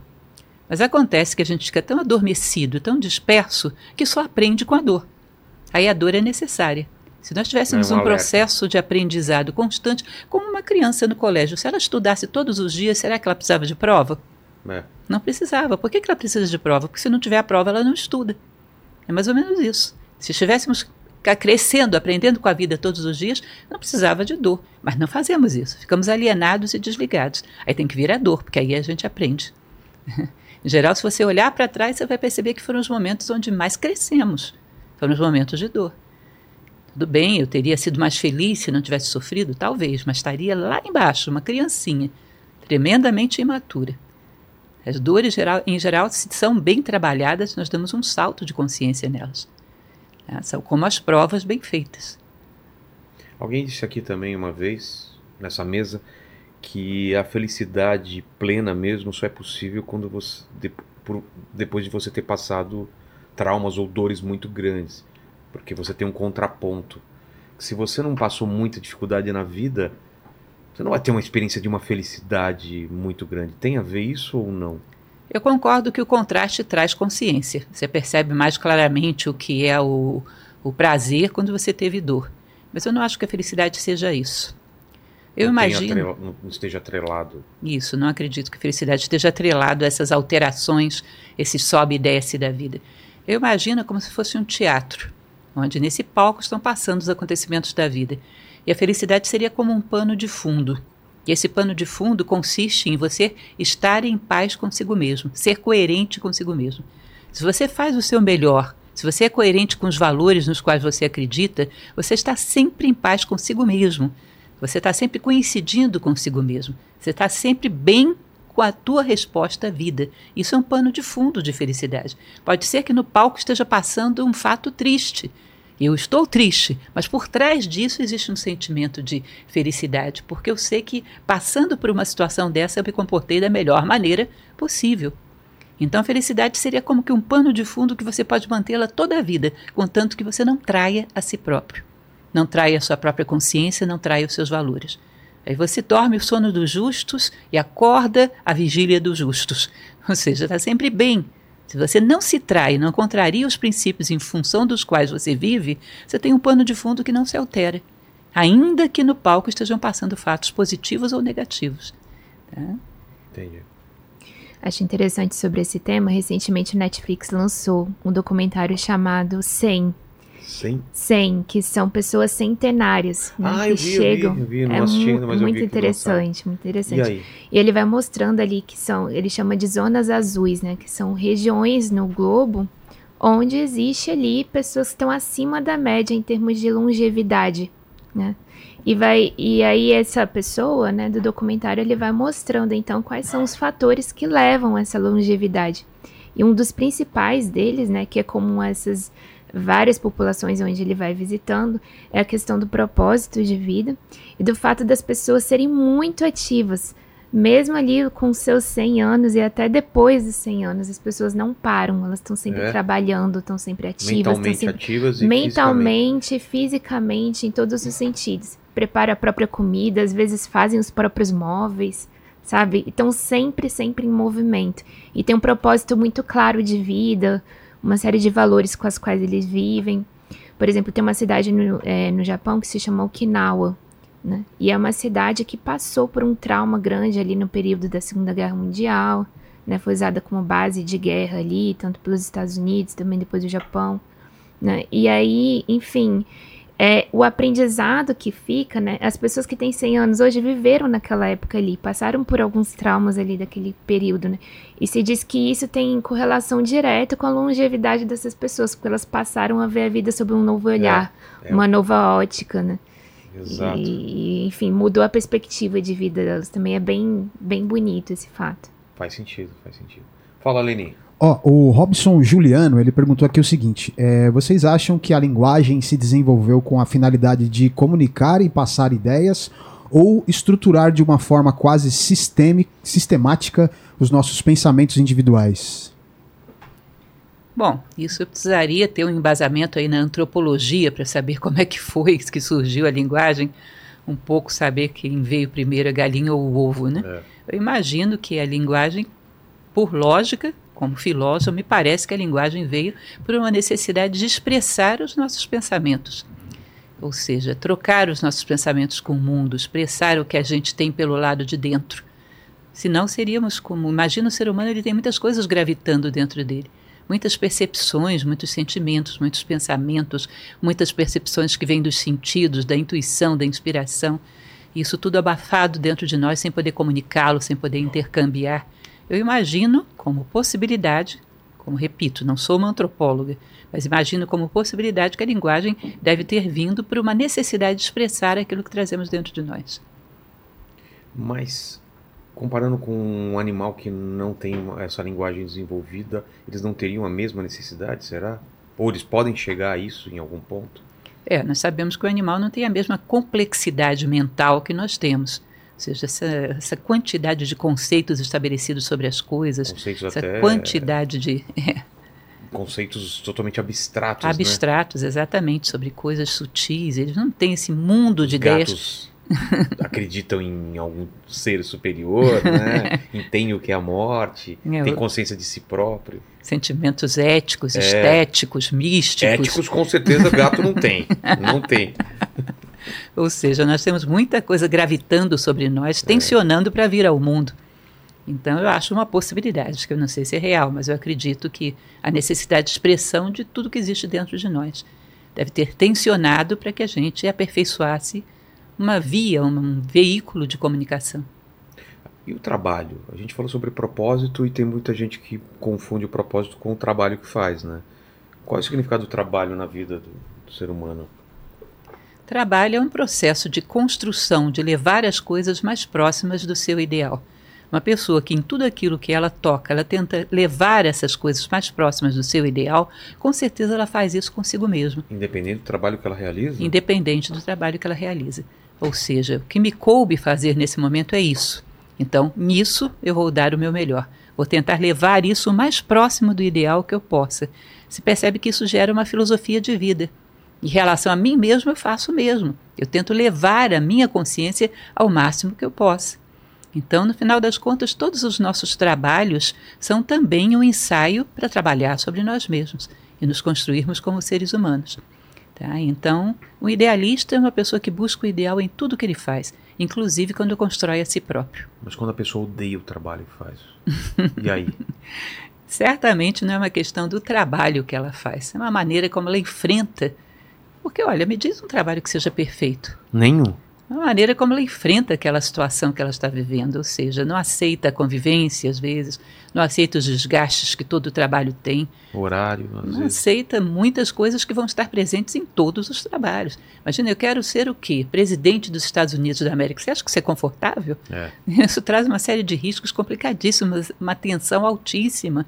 Não existe esse trabalho que só tenha prazeres e benefícios. Todo trabalho tem os seus desgastes, que faz parte, né? É como se fossem as provas que a gente falava no colégio do menino. Não quero que meu filho sofra, não vai fazer nenhuma prova. Tá bom, não vai ter nenhum aprendizado também. E a competição que tem no trabalho, que tem na vida desde que você começa? Aí é complicado. Aí eu acho que era uma coisa que a gente poderia e deveria superar. Competição é uma forma de achar que o nosso êxito tem que ser construído sobre o fracasso alheio. Isso a gente deveria aprender a ganhar com e não ganhar sobre. Porque isso é uma ferramenta que torna o mundo inviável. Eu sempre tenho que ter fracassados para que a minha vitória tenha algum sabor. É. E, logicamente, você vai criar um mundo onde 99% é fracassado para um estar lá no alto do pódio se achando o máximo. Então, isso é uma coisa que a gente deveria aprender a ganhar junto. Todo mundo ganhou. Está no primeiro lugar no pódio junto comigo. A minha felicidade é a mesma? A resposta deveria ser sim. É. Então, é um condicionamento que nós deveríamos lutar contra ele. Entendi. Fala, Lene, você gosta do seu trabalho? Eu gosto.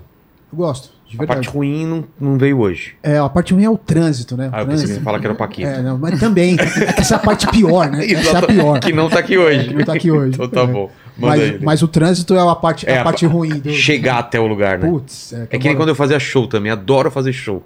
Mas o duro era chegar até o lugar onde vai ter show. Que às vezes era avião, van, ônibus, não sei o quê. Até não tem teletransporte ainda. É, né? ainda não, mas Porque ele estamos. mora na Zona Leste, é longe. O quê? Uma hora e meia, duas horas, às É, vezes? sem o trânsito seria uns 40, 50 minutos, mas com o trânsito é duas horas mais ou menos. Olha só. Uma hora e Uau. 40. mais ou menos. É, não é fácil. Ó, o Rafael Chaves, ele perguntou aqui o seguinte, ó. Ele fala: "Boa noite, professora. Você acha que é possível buscar crescimento profissional e pessoal sem que em algum momento haja um conflito entre esses dois objetivos ou sem que um te distancie do outro?" É, a gente começou a falar sobre isso. E aí? Boa pergunta. Eu costumo dizer que não existem virtudes de cerquinha. O que, que significa isso? Da cerquinha do seu trabalho para dentro, você é uma pessoa super produtiva e dedicada. Da cerquinha para fora, eu faço qualquer coisa. Eu dou- Assista uma série chamada Ruptura, já assistiu? Muito Não boa. é boa? A Excelente. pessoa é uma fora do trabalho e quando ela entra no trabalho, apaga a memória dela Apaga. e ela só tem a memória do trabalho. É muito louco isso. Claro que é uma, é uma ficção científica, É, mas, mas de certa forma a gente vive isso, né? é, Porque a gente é tem um num indivíduo, outro nível, né? É.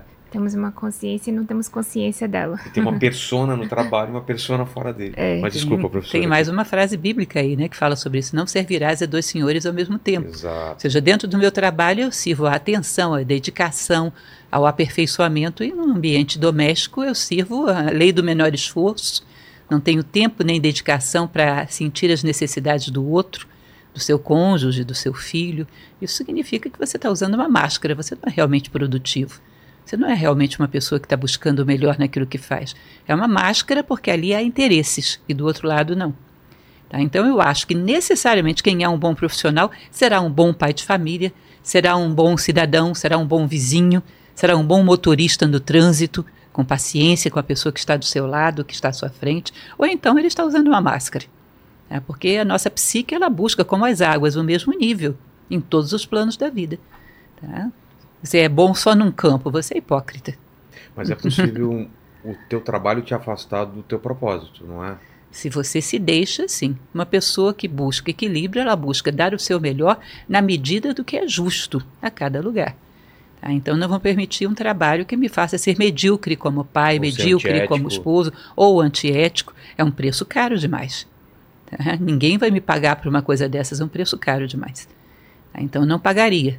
Agora, dentro daquilo que é justo, eu posso buscar um mesmo nível em tudo que eu faço. Então, respondendo a pergunta do chat, se o teu trabalho está te afastando do teu propósito, você pode ter um trabalho ou ilícito ou imoral ou alguma coisa que, que não está dentro dos seus padrões, aí, aí o certo é mudar do emprego. Com certeza, mas veja bem, se é seu trabalho que está te afastando ou a maneira como você lida no seu trabalho. Ah, tá. Porque você quer ser o maioral, porque está competindo o tempo todo, porque quer se quer mostrar serviço além daquilo que seria justo, porque está querendo se destacar. Ou seja, às vezes não é o trabalho, às vezes é a pessoa, a, A maneira, maneira. como ela se posiciona dentro do trabalho. Perfeito.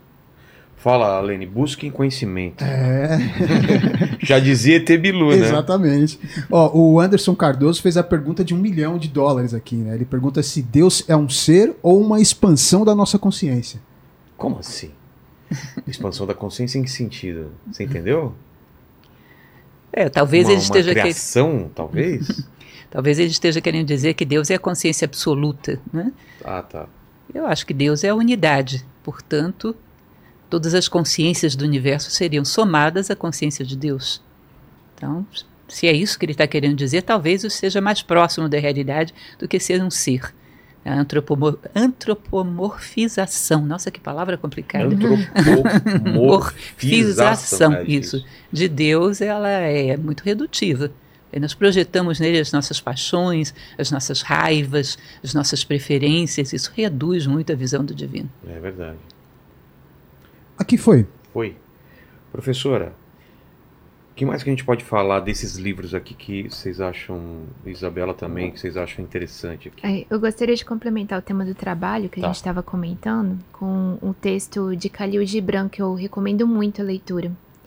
Ele, tem, ele fala sobre vários temas né, dentro do livro do profeta, e um deles é sobre o trabalho. E é uma das coisas mais bonitas que eu já vi sobre esse tema, é o texto, a fala de Khalil Gibran sobre o trabalho, muito belo mesmo.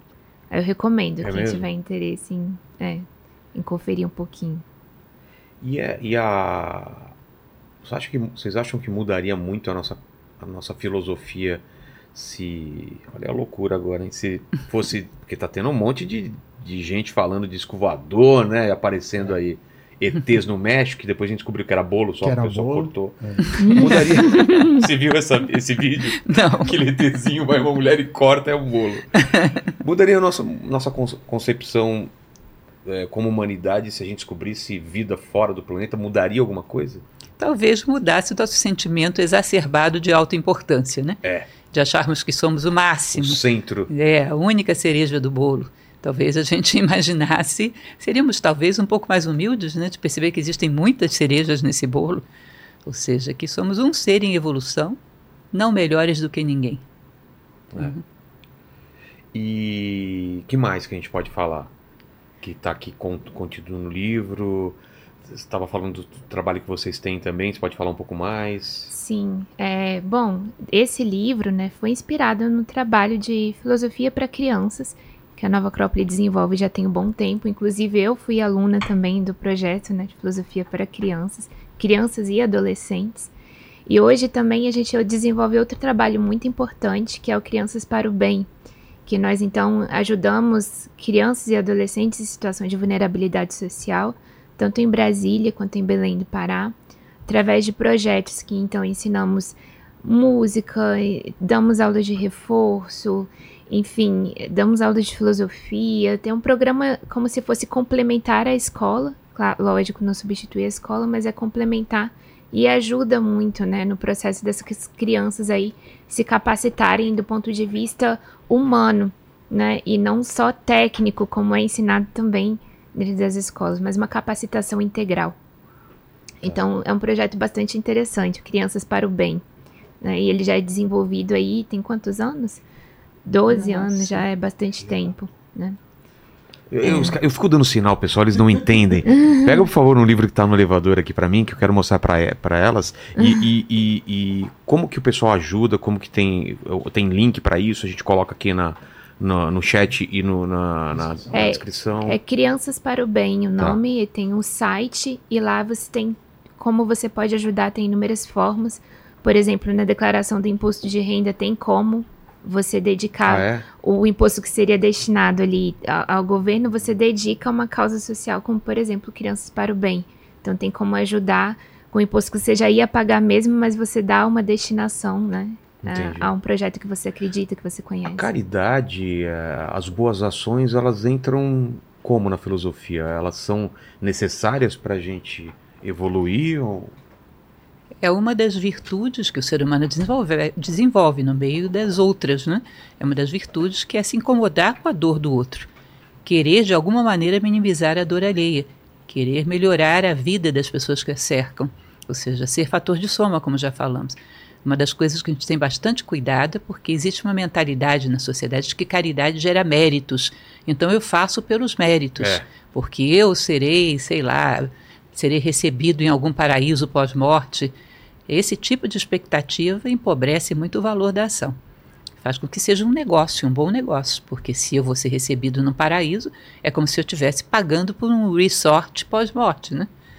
Então a caridade ela tem valor em si pelo crescimento humano que ela mostra, e não porque ela vai te trazer alguma vantagem nesse mundo ou em outro qualquer. Eu queria trazer um- tema aqui, até pedir para eles pegarem aqui, ó. Acabei de pegar, um, isso aqui é um boneco do meu livro que vai sair, eu vou, vou lançar, professor, depois vou te mandar legal. também. É, mas é, um- é uma, uma ficção, né? Um romance. E ele foi muito importante para mim, principalmente na pandemia, que eu terminei esse livro na pandemia.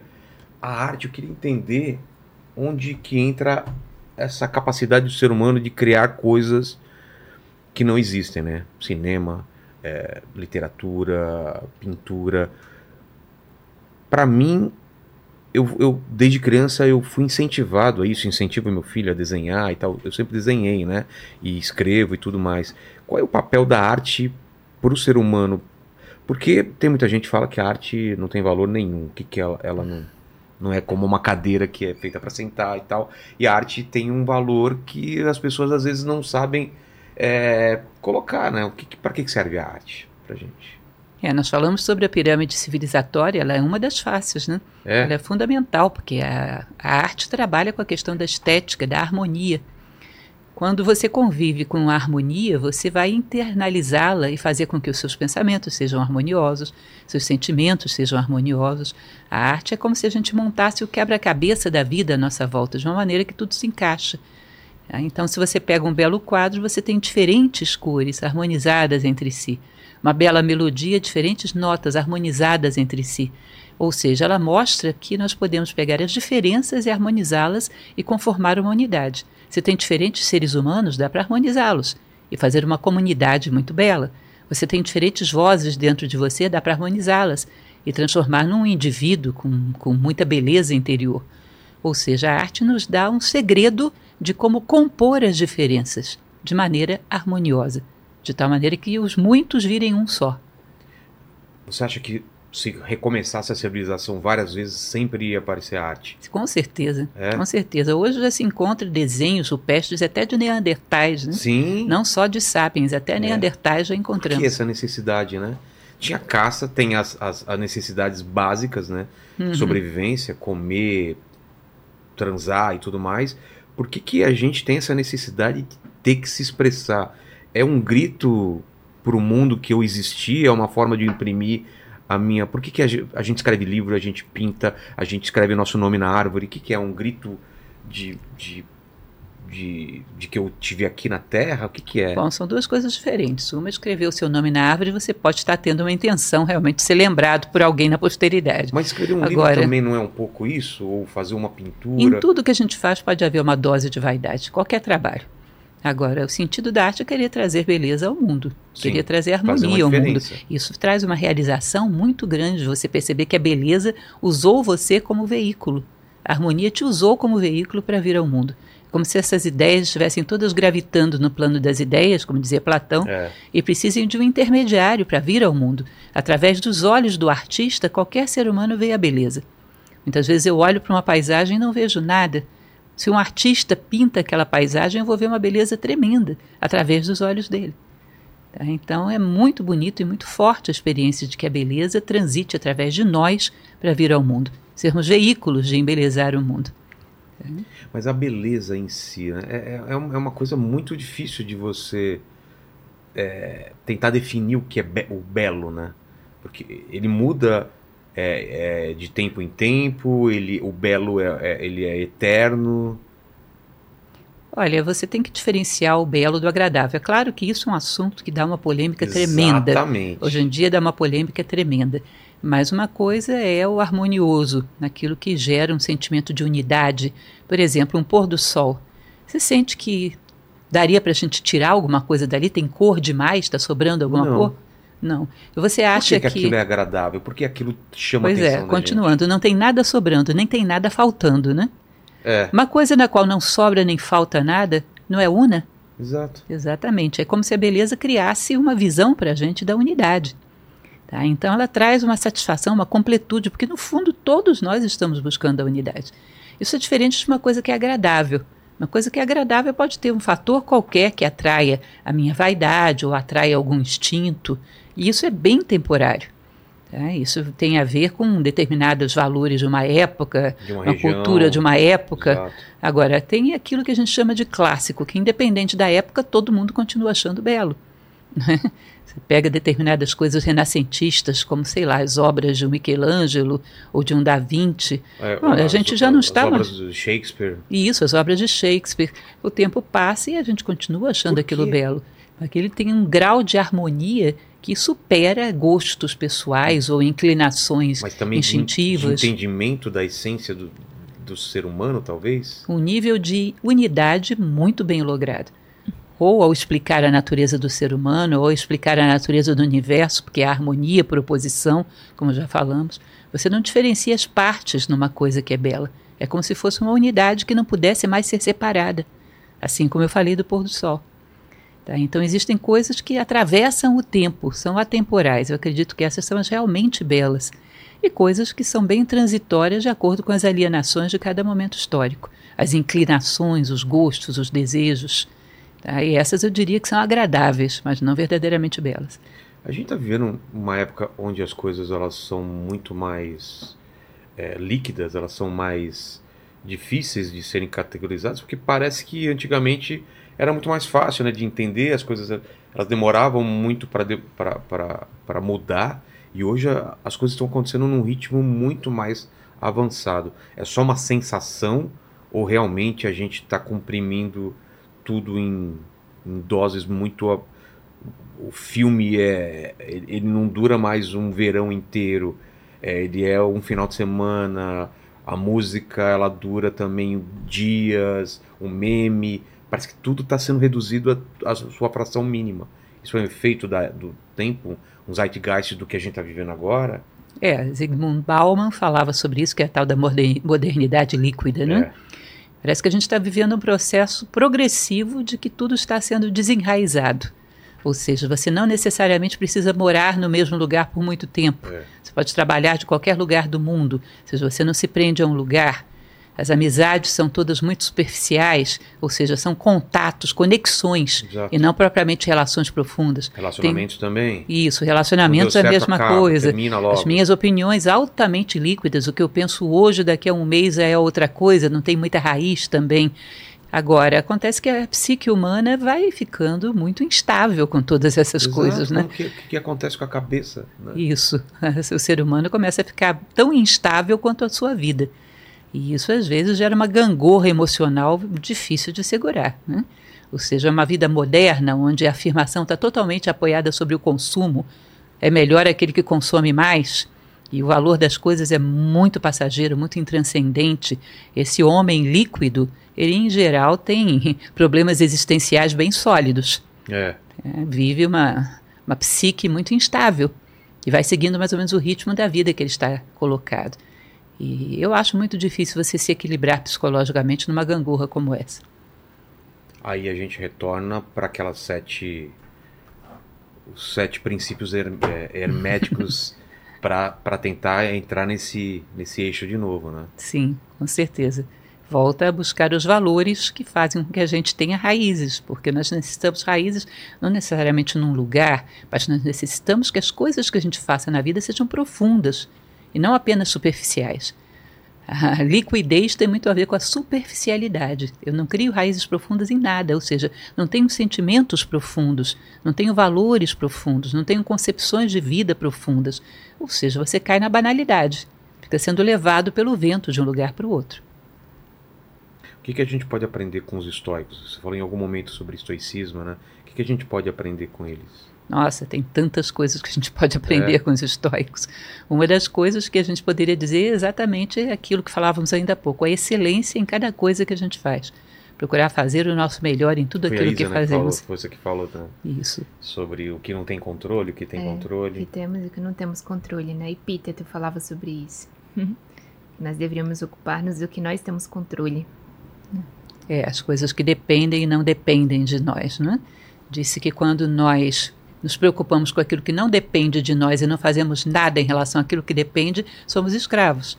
Segundo o Epíteto, isso era uma concepção de escravidão. Ele era um escravo. Escravo de um amo, inclusive, bastante cruel, que era Epafrodito. E as pessoas diziam: como é que você pode ser um filósofo se você é um escravo? Ele dizia: escravo é aquele que naquilo que depende dele não faz nada. E naquilo que não depende fica imprecando contra o destino. Ou seja, batendo, dando murro em ponta de faca. Né? É como se você estivesse indo para o seu trabalho e houvesse um engarrafamento e todo dia, todo dia você chega atrasado. Aí você briga com os motoristas à sua volta, fala mal da administração da cidade, da prefeitura, do departamento de viação e obra, de tudo. E não faz nada naquilo que dependeria de você, que era sair meia hora mais cedo. Exatamente, sair mais cedo. é. E uh, das escolas gregas, né, tem o, o, e os cínicos? É, é alguma coisa parecida ou é, é, era os cínicos se diz que eles são, disse que eles são os pais do estoicismo. Ah, é? Eles eram ainda mais radicais. Radicais, sentido? às vezes, em excesso. Eles diziam que nada que faça é, mal ao corpo não pode ser benéfico para a alma. Então é? eles se submetiam, eles se submetiam a sacrifícios muito grandes. Ou seja, coisas que limitam o conforto, coisas que limitam qualquer tipo de satisfação, sempre vai ser uma boa formação moral. Eles eram chamados de cínicos, inclusive, por causa dos sinos, que é cão. Eles viviam como cães, eles praticamente não tinham roupas, viviam em farrapos, se alimentavam do mínimo necessário, eles não permitiam nenhum tipo de conforto material. Falam de Diógenes, que ele era muito É. inspirado pelo cinismo, que ele só tinha uma tigela para beber água. Um dia ele viu uma criança bebendo com as mãos, jogou a sua tigela fora. Não precisava nem da tigela. Isso, nada que seja desnecessário deve ser possuído. Foi ele que teve umas conversas com, com o Alexandre? tem Isso. aquela- é. Alexandre chega diante dele e pergunta: é, Eu sou praticamente o dono do mundo, O que eu posso, posso te dar fazer pra te ajudar? qualquer Sai coisa. da frente do sol, né? Não me tires aquilo que não podes me dar. Ou seja, sai da frente do sol. Exato. E Que também que- com Antístenes, né? Ele O tem quê? uma outra que Antístenes chega para ele e diz: Olha, ele bajulava um tirano, não me recordo agora de onde o Antístenes. Ele vivia dos favores de um tirano. E o Diógenes estava comendo lentilhas, né? Que é para eles era o alimento mais barato e mais Ah, era bem... vulgar que tinha, né? Tá. E aí o, o Antístenes chega e diz: se você bajulasse um tirano, você não precisava comer lentilhas. Aí o Diógenes vira para ele e diz: se você comesse lentilhas, não precisava bajular um tirano. Exatamente. maravilhoso, maravilhoso essa ideia. E, e o, a, a, ideia do memento mori, né? Que você vai morrer. Isso aparece é da filosofia ou, ou não? Sim, tem muito a ver com o estoicismo. Marco Aurélio dizia que você deve viver como se hoje fosse o último dia da sua vida. Ou seja, se eu soubesse que hoje é o meu último dia, o que, que eu estaria fazendo? Eu teria que ter a possibilidade de dizer: estaria aqui conversando com você. Porque cada ato meu é bem pensado. Se eu tenho vontade de sair correndo para outro lugar, é porque eu estava no lugar errado. Eu deveria ter essa possibilidade de dizer: bom, se meu dia terminasse hoje, eu estaria aqui fazendo. Exatamente o que eu estou fazendo. Me recordo de um filme antigo que teve o primeiro Titanic. Não sei se você chegou a assistir esse filme. O primeiro? É, que foi Não. filmado na década de 50. Não, eu, Eu vi o achei- destino do Poseidon, que é outro outro naufrágio, É, outro teve um. Titanic mais recente aí agora com Leonardo É, isso eu DiCaprio. vi, isso. Mas o anterior, que é Não. um filme mais antigo, acho que da década de 50, ele mostrava que a orquestra que tocava no Titanic, eles escolheram ficar até o final tocando. Ou seja, se era para morrer, também, né? Também. se era para morrer, eles tinham que morrer fazendo aquilo que eles faziam melhor e embelezando os últimos momentos da vida das pessoas que estavam ali, né? Essa é a ideia. Lembra-te de que vai morrer, de tal maneira que você possa estar. Se a morte vier agora, eu estou fazendo o melhor que eu posso fazer para poder embelezar o mundo, para embelezar a vida das pessoas que estão à minha volta. Exato. E tem também aquela história do- do- dos, dos caras que voltavam da- das guerras do- no Império Romano e tinha um cara no ouvido dele. Ah, dizendo, lembra-te que vai morrer, é. assim. Isso também com César, né? É, Diz que ele trazia alguém ao seu lado quando ele entrava na cidade e vitorioso. tinha aquela celebração, É. a imagem dele. Alguém do lado dizendo a ele, lembra-te que vai morrer. Por quê? para que ele não caia numa ilusão de que ele é grande demais, de que ele é eterno, ou seja, que não caia no delírio de grandeza que é impróprio do ser humano. né? A ibris, né, que se falava na Grécia. Ibris? É. é? Delírio de se achar bom demais, grande demais. É a vaidade dos homens de se acharem deuses. A filosofia, ela, ela, ela, ela muda como no, no, no- decorrer da, da- do, do tempo, né? Império na Grécia, na Roma, em Roma e, e mais para frente. O que, que você acha que vai mudando em relação a- aos pensamentos? Bom, a gente tem uma quebra muito grande da antiguidade para a Idade Média. Fato de que na antiguidade a filosofia ela era exercida muito como arte de viver. Se você pegar os livros de filosofia que nos restaram da antiguidade, todos eles são o manual do bom viver, apoiados em máximas morais. Tá? Todos eles estão muito voltados sobre a vida humana, de uma maneira, em geral, bastante prática. Ah, é? Agora, quando você entra na Idade Média, necessariamente ou a filosofia se cala ou ela é absorvida pela teologia. Então, Se ela mescla. fica fundamentando uma determinada doutrina Cristã. religiosa, cristã, tá? Do- de uma certa maneira embasando isso na vida. Tá. Né? Depois, quando nós voltamos à Idade Moderna, contemporânea, a filosofia se tornou bastante conceitual. Ela já não é mais tão prática. Ela defende conceitualização de coisas e, enfim, ideias meramente. Ela não desce muito no plano concreto. Tá? O que a gente procura fazer em Nova Acrópole é exatamente retomar essa filosofia da maneira como ela era no período clássico. Ah, é? Voltada, todo conhecimento, todo pensamento voltado a ter alguma utilidade prática dentro da vida do homem. Só é útil o conhecimento que nos torna melhores. É uma frase que é atribuída a Sócrates. Uhum. E o Sócrates não deixou nada escrito. Nada. Por quê? Olha, época não... Há quem diga que ele nem sequer sabia escrever. É ele mesmo? era um homem do povo, né? Era um homem bastante simples. Há quem diga que Sócrates sequer conhecia a escrita. Não sei se isso é veraz ou não. Mas o fato é que ele era um homem bastante simples, diferente de Platão, que tinha uma origem nobre. Sócrates era um homem do povo. Entendi. Quem que foi morto? É... E... Bebendo cicuta, Sócrates. E por quê? Diz que ele desvirtuava a juventude. Com Mas, esses ensinamentos? Com, essa... com esses ensinamentos, que ofendia os deuses e desvirtuava a juventude. Imagine você que na época de Sócrates era a época dos sofistas. E os sofistas eram aqueles que falavam sobre qualquer coisa pagos pelos tiranos de Atenas. Ou seja. Ou seja, você faz um discurso defendendo uma ideia de um tirano. E aí o que, que os jovens faziam? Iam para o Sócrates para ver se ele confirmava ou não aquilo, porque Sócrates não se vendia. Então ele falava aquilo que lhe parecia justo, nobre e bom. Acabava que ele contestava o pensamento dos sofistas todos, embora não tivesse essa intenção, né? Ele acabava derrubando o argumento de todos os sofistas.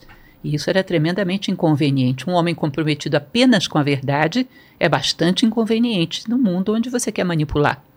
E foi dada a oportunidade dele sobreviver se ele, se ele dissesse que tudo que ele falava era mentira, não foi? Com certeza. E ele morreu ele diz que seria incoerente da parte dele morrer fugindo à justiça se ele tinha ensinado a vida inteira as pessoas a obedecerem à justiça. Se a justiça dos homens estava errada, era problema deles, mas ele não negaria a justiça. Ele era uma pessoa bastante coerente e, bom, um é. ser humano ímpar. Né? Exato. Você falou dos sofistas. O sofismo um, tem a ver com os sofistas que a gente escuta hoje em dia? Um sofismo, sofistas. Sofismas são as formas de pensamento dos sofistas, né? que era, digamos assim, uma manipulação de um argumento para poder chegar a um determinado resultado pré-estabelecido. É, eles faziam conexões erradas para dar Isso, um, é como se você tivesse silogismos perfeitos Exato. dentro de um raciocínio correto. Eles distorciam os silogismos, normalmente se usa isso em picos emocionais, né? Como existe uma antípoda entre mente e emoções, quando uma pessoa está muito emocionada, ela pensa pouco. Tá. Então você gera dentro de um discurso um pico emocional, você distorce um pouquinho a lógica. Sei ah, lá, 5 graus. Sei. Aí você volta, pá, pá, pá, fundamenta, fundamenta, fundamenta. Daqui a pouco você gera um outro clímax emocional, distorce um pouquinho mais. Você pode chegar a fazer um desvio de 90 graus, levar uma pessoa numa direção totalmente errada, sem que ela perceba. Porque os momentos de pico emocional são os momentos onde a pessoa coach, pensa menos. Falou coach? Falaram, é, é, é, ah, tossiu aí. Né? coach, coach. que é mais ou menos não isso. Não me comprometo. Né? Não, eu, eu tô falando. Que tem esse, esse negócio né, de falar algumas coisas que fazem sentido e no meio dessas coisas que fazem sentido você pode implantar qualquer Sim. ideia no meio, né?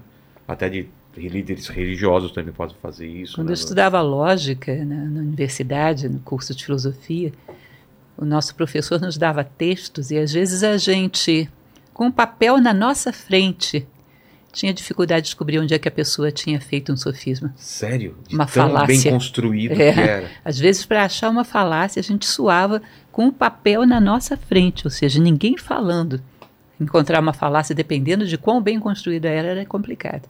E quanto mais você se acha inteligente ou instruído, mais você, você não está livre de, de, de, de ser levado a acreditar em uma, uma ideia uhum. errada, né?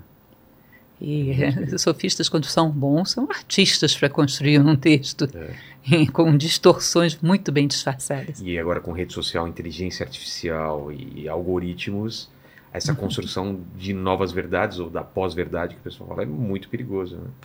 E, em geral, você vai ver que esses discursos são permeados de euforias, né? É. Geram esses momentos de euforia que zeram a lógica. É, como, como você vê, né? De, às vezes de um retorno a um tempo que não existe mais. de uma saudade, de um saudosismo, e a partir disso você constrói preconceitos e tudo mais. Né? É, meu muito... professor de lógica ele costumava dizer que quem mente bem não mente sempre. Exato. Ele mistura generosas doses de verdade com mentiras bem colocadas, Se bem disfarçadas. sempre, ninguém vai acreditar. claro. Exato. Então você fundamenta de uma maneira que conquista a confiança das pessoas. Quando você tem essa conquista, uma pequena Distorce. distorcidazinha. Perfeito. Ô, Lene, sem distorcer aí, manda a pergunta. Ó, tem, chegou uma aqui, o Rafael Mendonça, que tinha perguntado lá no começo, ele mandou um, um, ajuste aqui na pergunta dele, aí ele fala aqui o seguinte, ó, obrigado, pela, é, obrigado pelas respostas, professora, é, seus ensinamentos são muito valiosos, Aí ele fala se você poderia compartilhar conosco a sua percepção sobre a sabedoria na tradição judaico-cristã e nela o que mais te chama a atenção. Sabedoria judaico-cristã. Bom, eu estudei durante uma época da minha vida a Cabala. Hoje eu tenho certo cuidado com esse tipo de ensinamento, porque está muito na moda e existe muita distorção. É, até é. tinha falado aqui antes, né, que tem a Cabala hermética, né? Uma, já ouviu também falar, né? Sim. O que é, que é a Cabala? A Cabala era um conhecimento que procurava buscar o, o simbólico, o esoterismo que está por trás do, do, do Pentateuco ou Torá. Né? Ou seja, até a forma das letras é estudada para se tirar dali um conhecimento simbólico, um conhecimento que estaria oculto à primeira vista. Né? Então, eles dizem, por exemplo, que a Torá está toda resumida nas três primeiras palavras, Bereshit, Bara, Elohim. Ou seja, e no início era o verbo. É, então, vai de diversas maneiras mostrando mensagens que estão ocultas dentro dos, dos testamentos tá? que é o Pentateuco, né? Gênesis, Êxodo, Levítico, Números e Deuteronômio. E houve uma época que eu estudei bastante isso e achava bastante interessante. É. Agora, muita possibilidade de, aqui, de pessoas que não entendem criar muita mistificação em cima disso. Hoje, hoje está na moda a cabala, então acabei me tornando um pouco prudente em relação a isso. Mas foi a área onde eu mais me aprofundei dentro desse conhecimento judaico-cristão. Entendi. Foi para Israel já ou não? Fui, já fui a Israel. O que, que você encontrou lá? Qual foi tua, tua percepção? Eu fiz essa viagem esse ano, então eu estou bem impactado ainda. Né? É, eu não fui a lugares santos, coisas desse tipo. Eu ah, fui não? a trabalho, na verdade. Ah, Havia tá. uma conferência em Tel Aviv e nós fomos para isso. Me assustou um pouco quanto a sociedade vive numa tensão de estar sendo atacada a qualquer momento. É, né? em guerra, né? Pois é, é como se vivesse num estado de, realmente de guerra constante. Vi jovens, muito jovens mesmo, com armas penduradas nas costas, meninos, meninas. Tem uma tensão muito grande. Você passeia na, num calçadão, um monte de bunkers para você e entrar passa, lá. Às vezes, jatos. Né? é. Ou seja, parece que você está num campo de batalha que tudo pode ir pelos ares a qualquer momento. É bem tenso, eu É. achei. Eu me senti seguro, mas tem esse clima que você começa a pensar muito, tem esse clima de tensão mesmo. E que mais, Leni? Ó, tem uma do, do teo, Teosofia Hoje. Ele, ele falou, é, perguntou o seguinte: como criar um, ambi um ambiente propício para que nossos filhos cresçam como seres conscientes e buscadores da sabedoria? Sua jornada na filosofia e na teosofia é, teve um impacto significativo em minha vida. Obrigado. Aí ele manda aqui que é o Valier. Mas o nome do perfil aqui é o Teosofia Hoje. É importante ressaltar que eu nunca fui teósofa. Tá? Existem algumas similaridades, porque nós gostamos de Helena Blavatsky, gostamos de alguns pensadores que são estudados na teosofia, mas eu nunca fui adepta da teosofia. Mas, de qualquer maneira, eu acho que o melhor exemplo que podemos dar aos nossos filhos é sermos os melhores seres humanos que lograrmos ser. Porque eles se espelham muito em nós. Se num determinado momento, quando eles passam para a adolescência, não encontram mais em nós algo que admirar, vão procurar esse referencial heróico dentro da sociedade. E às vezes vão achar nas piores coisas possíveis, né? naqueles que desafiam o esquema de uma maneira criminosa, por exemplo, porque são corajosos. Enfim, a melhor coisa que podemos fazer pelos nossos filhos é sermos mais humanos. Dar a eles motivos para nos admirarem, tá? porque aí terão uma referência que terá um peso específico muito maior do que as outras que eles recebem na sociedade. Um pai e uma mãe da qual eles se orgulhem, tá? que sejam humanamente sólidos, admiráveis, porque a gente não pode evitar que eles tenham contato com todo tipo de problemas do mundo. Mas se eles têm um bom referencial, isso é um elemento que tem muito peso. Tem um vídeo seu que fala dos dias da semana, o significado dos dias da semana. Sim, existe até isso. É, o, o, o que, que é esse vídeo que, que, que trazem esperança, o significado dos dias? Tem o significado dos É, dias? eu procurei ir em várias tradições o nome que tinha os dias da semana, os deuses que eram inspirados e o que significava isso, para tentar pegar um espírito de cada dia Mon- da semana. Monday, né? O dia da lua, o dia Exato. do sol. E o que que, o que, que você encontrou de, de meio padrão em todos? Em geral, todos eles dizendo para você renovar suas esperanças, É? que aquele dia traria alguma coisa de peculiar, de único, ou seja, todo dia uma nova esperança. Todos os dias te trazem uma oportunidade nova de crescer, de enfrentar a vida de uma forma positiva. E, e tem algum dia que. Por que, que escolheram? Alguns escolhem um dia para começar a semana e outros em outro. Qual? Porque é domingo ou é segunda, né? Não tem essa. essa, essa Sábado ou domingo, É, né? Tem pessoas exato. que consideram sábado, outros É. domingos tem muito de E cultural, dia né? santo também, né? Guarda o Isso. sábado, outros guardam o domingo, né? É, isso tem muito de cultural, varia de civilização a civilização. Mas, em geral, a ideia é que cada dia traga uma possibilidade como se fosse uma folha em branco, para você recomeçar a escrever a sua vida. Não te dá um pouco de tristeza as pessoas que ficam odiando a segunda esperando pela sexta? Fala que vida é essa que a, vi que a pessoa vive só dois dias por semana e os outros são um inferno para ela passar? Nunca, Você imagina se isso. fosse uma pessoa que só tivesse uma semana de vida pela É. frente. Como seriam esses dias se não seriam todos maravilhosos? Exato. É isso, é bonito pensar por isso, né? Com Mas certeza. talvez a pessoa esteja tratando o trabalho dela de maneira errada também, né? Porque tem essa, ah, segunda a sexta é o dia que eu trabalho e sábado e domingo é o dia que eu vou meter o pé na jaca, né?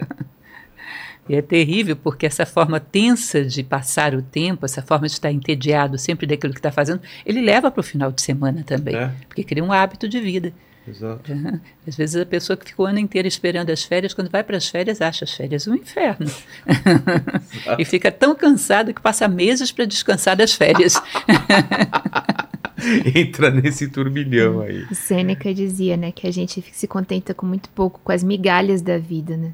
Que a gente reserva para viver o final da vida, quando a gente já não tem mais quase É. o que viver, né?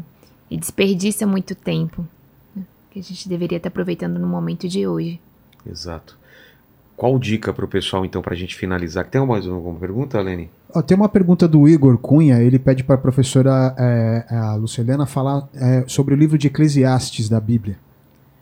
Eu não sou a pessoa mais indicada para falar de livros bíblicos, né? Eu declino dessa pergunta, realmente. Eu queria, então, então vamos- vamos- tem mais alguma ou não? Eu ia falar, assim, dicas de vocês de como encontrar felicidade na vida ou como aproveitar a vida, né? A gente falou da- das migalhas da vida, de não nos satisfazermos só com as migalhas ou esperar muito tempo. Falar, quando um dia, quando eu me aposentar, o que fazer para a gente tornar uma vida melhor, uma vida mais agradável, mais feliz? Bom, eu falei um pouco quando disse da felicidade, né? É. Eu acredito que ser coerente com os teus valores, não trair a si próprio, é uma coisa que garante um estado de bem-estar que está além das oscilações da vida. Então, todos os dias relembrar quem eu sou e procurar ser fiel a isso. Ela faz com que a gente tenha um estado de espírito bastante elevado para confrontar as adversidades, bastante resiliência, bastante capacidade de se recompor. Que existem coisas que não dependem de mim, mas naquilo que depende de mim, como dizem os estoicos, É. eu fiz sempre o meu melhor. Esse é o caminho, Sim. Isa. Eu dei uma palestra recente sobre esse tema da felicidade, né? e eu concluo a palestra dizendo o seguinte: que ser feliz é simples, mas é difícil ser simples. É. Esse é o grande desafio, porque a gente deseja tantas coisas que vai colocando a felicidade sempre ali a 100 quilômetros de distância à nossa frente, né? Como o cachorrinho que tem ali o osso preso na sua frente e tá sempre correndo e nunca alcança o osso, né? Então a gente está sempre colocando a felicidade numa expectativa futura, em algo que nós vamos alcançar que não está no momento presente. E, e se a gente tornasse a nossa vida um pouco mais simples, se contentando com as coisas pequenas da vida mesmo, a gente encontraria, talvez aí se surpreenderia com a felicidade que a gente encontraria nessas coisas simples. Perfeito. Obrigado demais às duas por esse papo fantástico. Fique à vontade, falem onde a gente encontra o livro, as arrobas. É, é com vocês agora.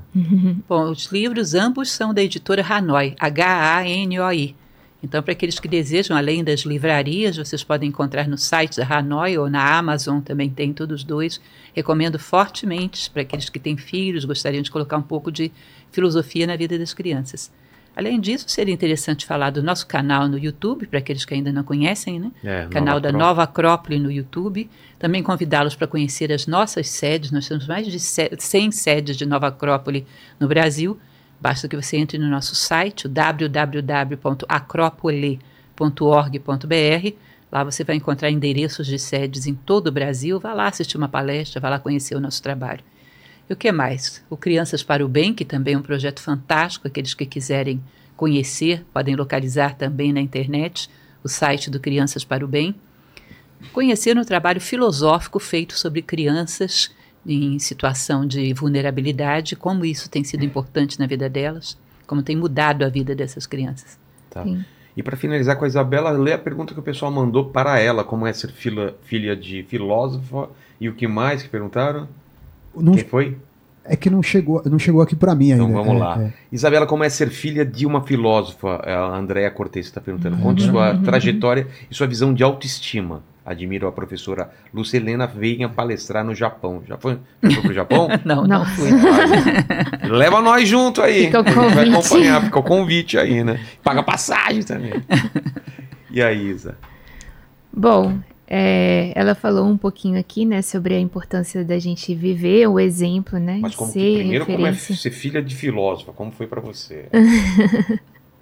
Bom, para mim foi sempre uma inspiração, né? Eu vejo minha mãe não só como uma filósofa, mas como uma, uma grande mãe também, né? E um exemplo de dedicação e de tudo que ela faz, é, não pensando nela, ela nunca pensa só nela, ela sempre está pensando no todo, como é que ela pode contribuir, como ela pode ajudar.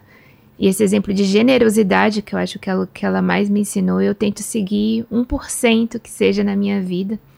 E isso me inspira bastante. Então, acredito que é um bom conselho para todos que têm filhos, né? É. Que tentem viver isso nas suas vidas, que com certeza vai ser um grande exemplo para os seus filhos. Talvez tudo que eles precisem seja esse exemplo, seja essa referência. E eu vejo ela como isso, como uma grande referência para mim, um ser humano, né? Não é um, uma sábia, um- Um guru, né? Que não é ne- nem um sobe guru. o monte e tá sua mãe flutuando. Não, nada Ô, mãe, disso. qual é o sentido da vida? Também não falamos de filosofia de manhã, à tarde, à noite, é, só não. fala sobre isso. Me passa manteiga. Mas sim, Sócrates. Que ele falaria sobre essa manteiga? Ia ser Eu, muito chato. eu tô né? bonita hoje, o que, que é, a beleza, É, né? exatamente. É beleza pra você. é. Não. Mas o que, que isso- perguntam de autoestima aqui? Qual é a sua visão sobre autoestima? Por quê? Você fala sobre isso? não, não, não necessariamente, mas bom, o que eu posso falar sobre autoestima é que à medida que você encontra-se mais com o que você de fato é, né? Se conhece mais, se encontra mais com você mesmo, a sua autoestima automaticamente vai melhorar a partir daí. Né? Porque você vai encontrar com aquilo que você tem mais de valioso em você. Né? Quando a gente foca muito fora e se compara com as coisas fora, a gente tende a ter baixa estima, porque sempre vai ter uma infinidade, tanto para cima quanto para De baixo comparação. né? de comparação. Mas quando você se compara só com você mesmo, quer dizer, hoje eu sou 1% melhor do que eu fui É ontem. uma corrida só você contra você. É né? você com você mesmo. Então você vai se sentindo cada vez melhor com você mesmo. Acho que essa é a chave, né? Da autoestima. Quer completar? É isso mesmo? Ninguém vai me perguntar como eu me tornei uma mãe coruja, não? Não. Fica à vontade. Ninguém precisa perguntar, não. Pode falar. Como que foi? Não, eu estou brincando. Na verdade, é inevitável sentir orgulho, né, de ter um filho que a gente conseguiu passar valores. É. A mim é uma satisfação muito grande. Espero que eu consiga também. Estou tentando e esses livros vão me ajudar. Então, obrigado demais por vocês duas terem, terem vindo aqui. Mais esse papo legal. Vamos lembrar da Insider, que está com essa promoção do Starter Pack, que a gente montou para vocês. Além do desconto que existe, tem mais 12% usando Inteligência 12, não é, Aline? Exatamente. Link na descrição. QR Code na, na tela. tela. É contigo aí, Lênis. É isso aí. Se você chegou até aqui e não deu like ainda, corre, dele, né? que ainda dá tempo. Pô, obrigado, muito obrigado. Então corre que dá tempo de dar o seu like ainda aí. Aí eu vou pedir para você é, é, se inscrever no canal, se tornar membro e ativar o sininho para receber as notificações Se aí inscreva no canal Nova Acrópole, que é muito legal. Isso também, tá aqui na descrição também o, o site, né, lá do Criança do Bem, né, .org. Já colocamos na, na descrição do vídeo, então... Ô, Lene, eu sei que filosofia você gosta, então com certeza você prestou atenção no papo.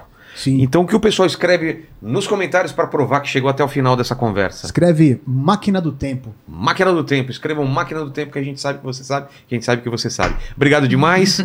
obrigado, Lene. Obrigado, Obrigada. é, Tuti. Como chama? A, a Ana Paula que veio aqui também acompanhar vocês. Obrigado a todo mundo. Fiquem com Deus. Beijo no cotovelo e tchau.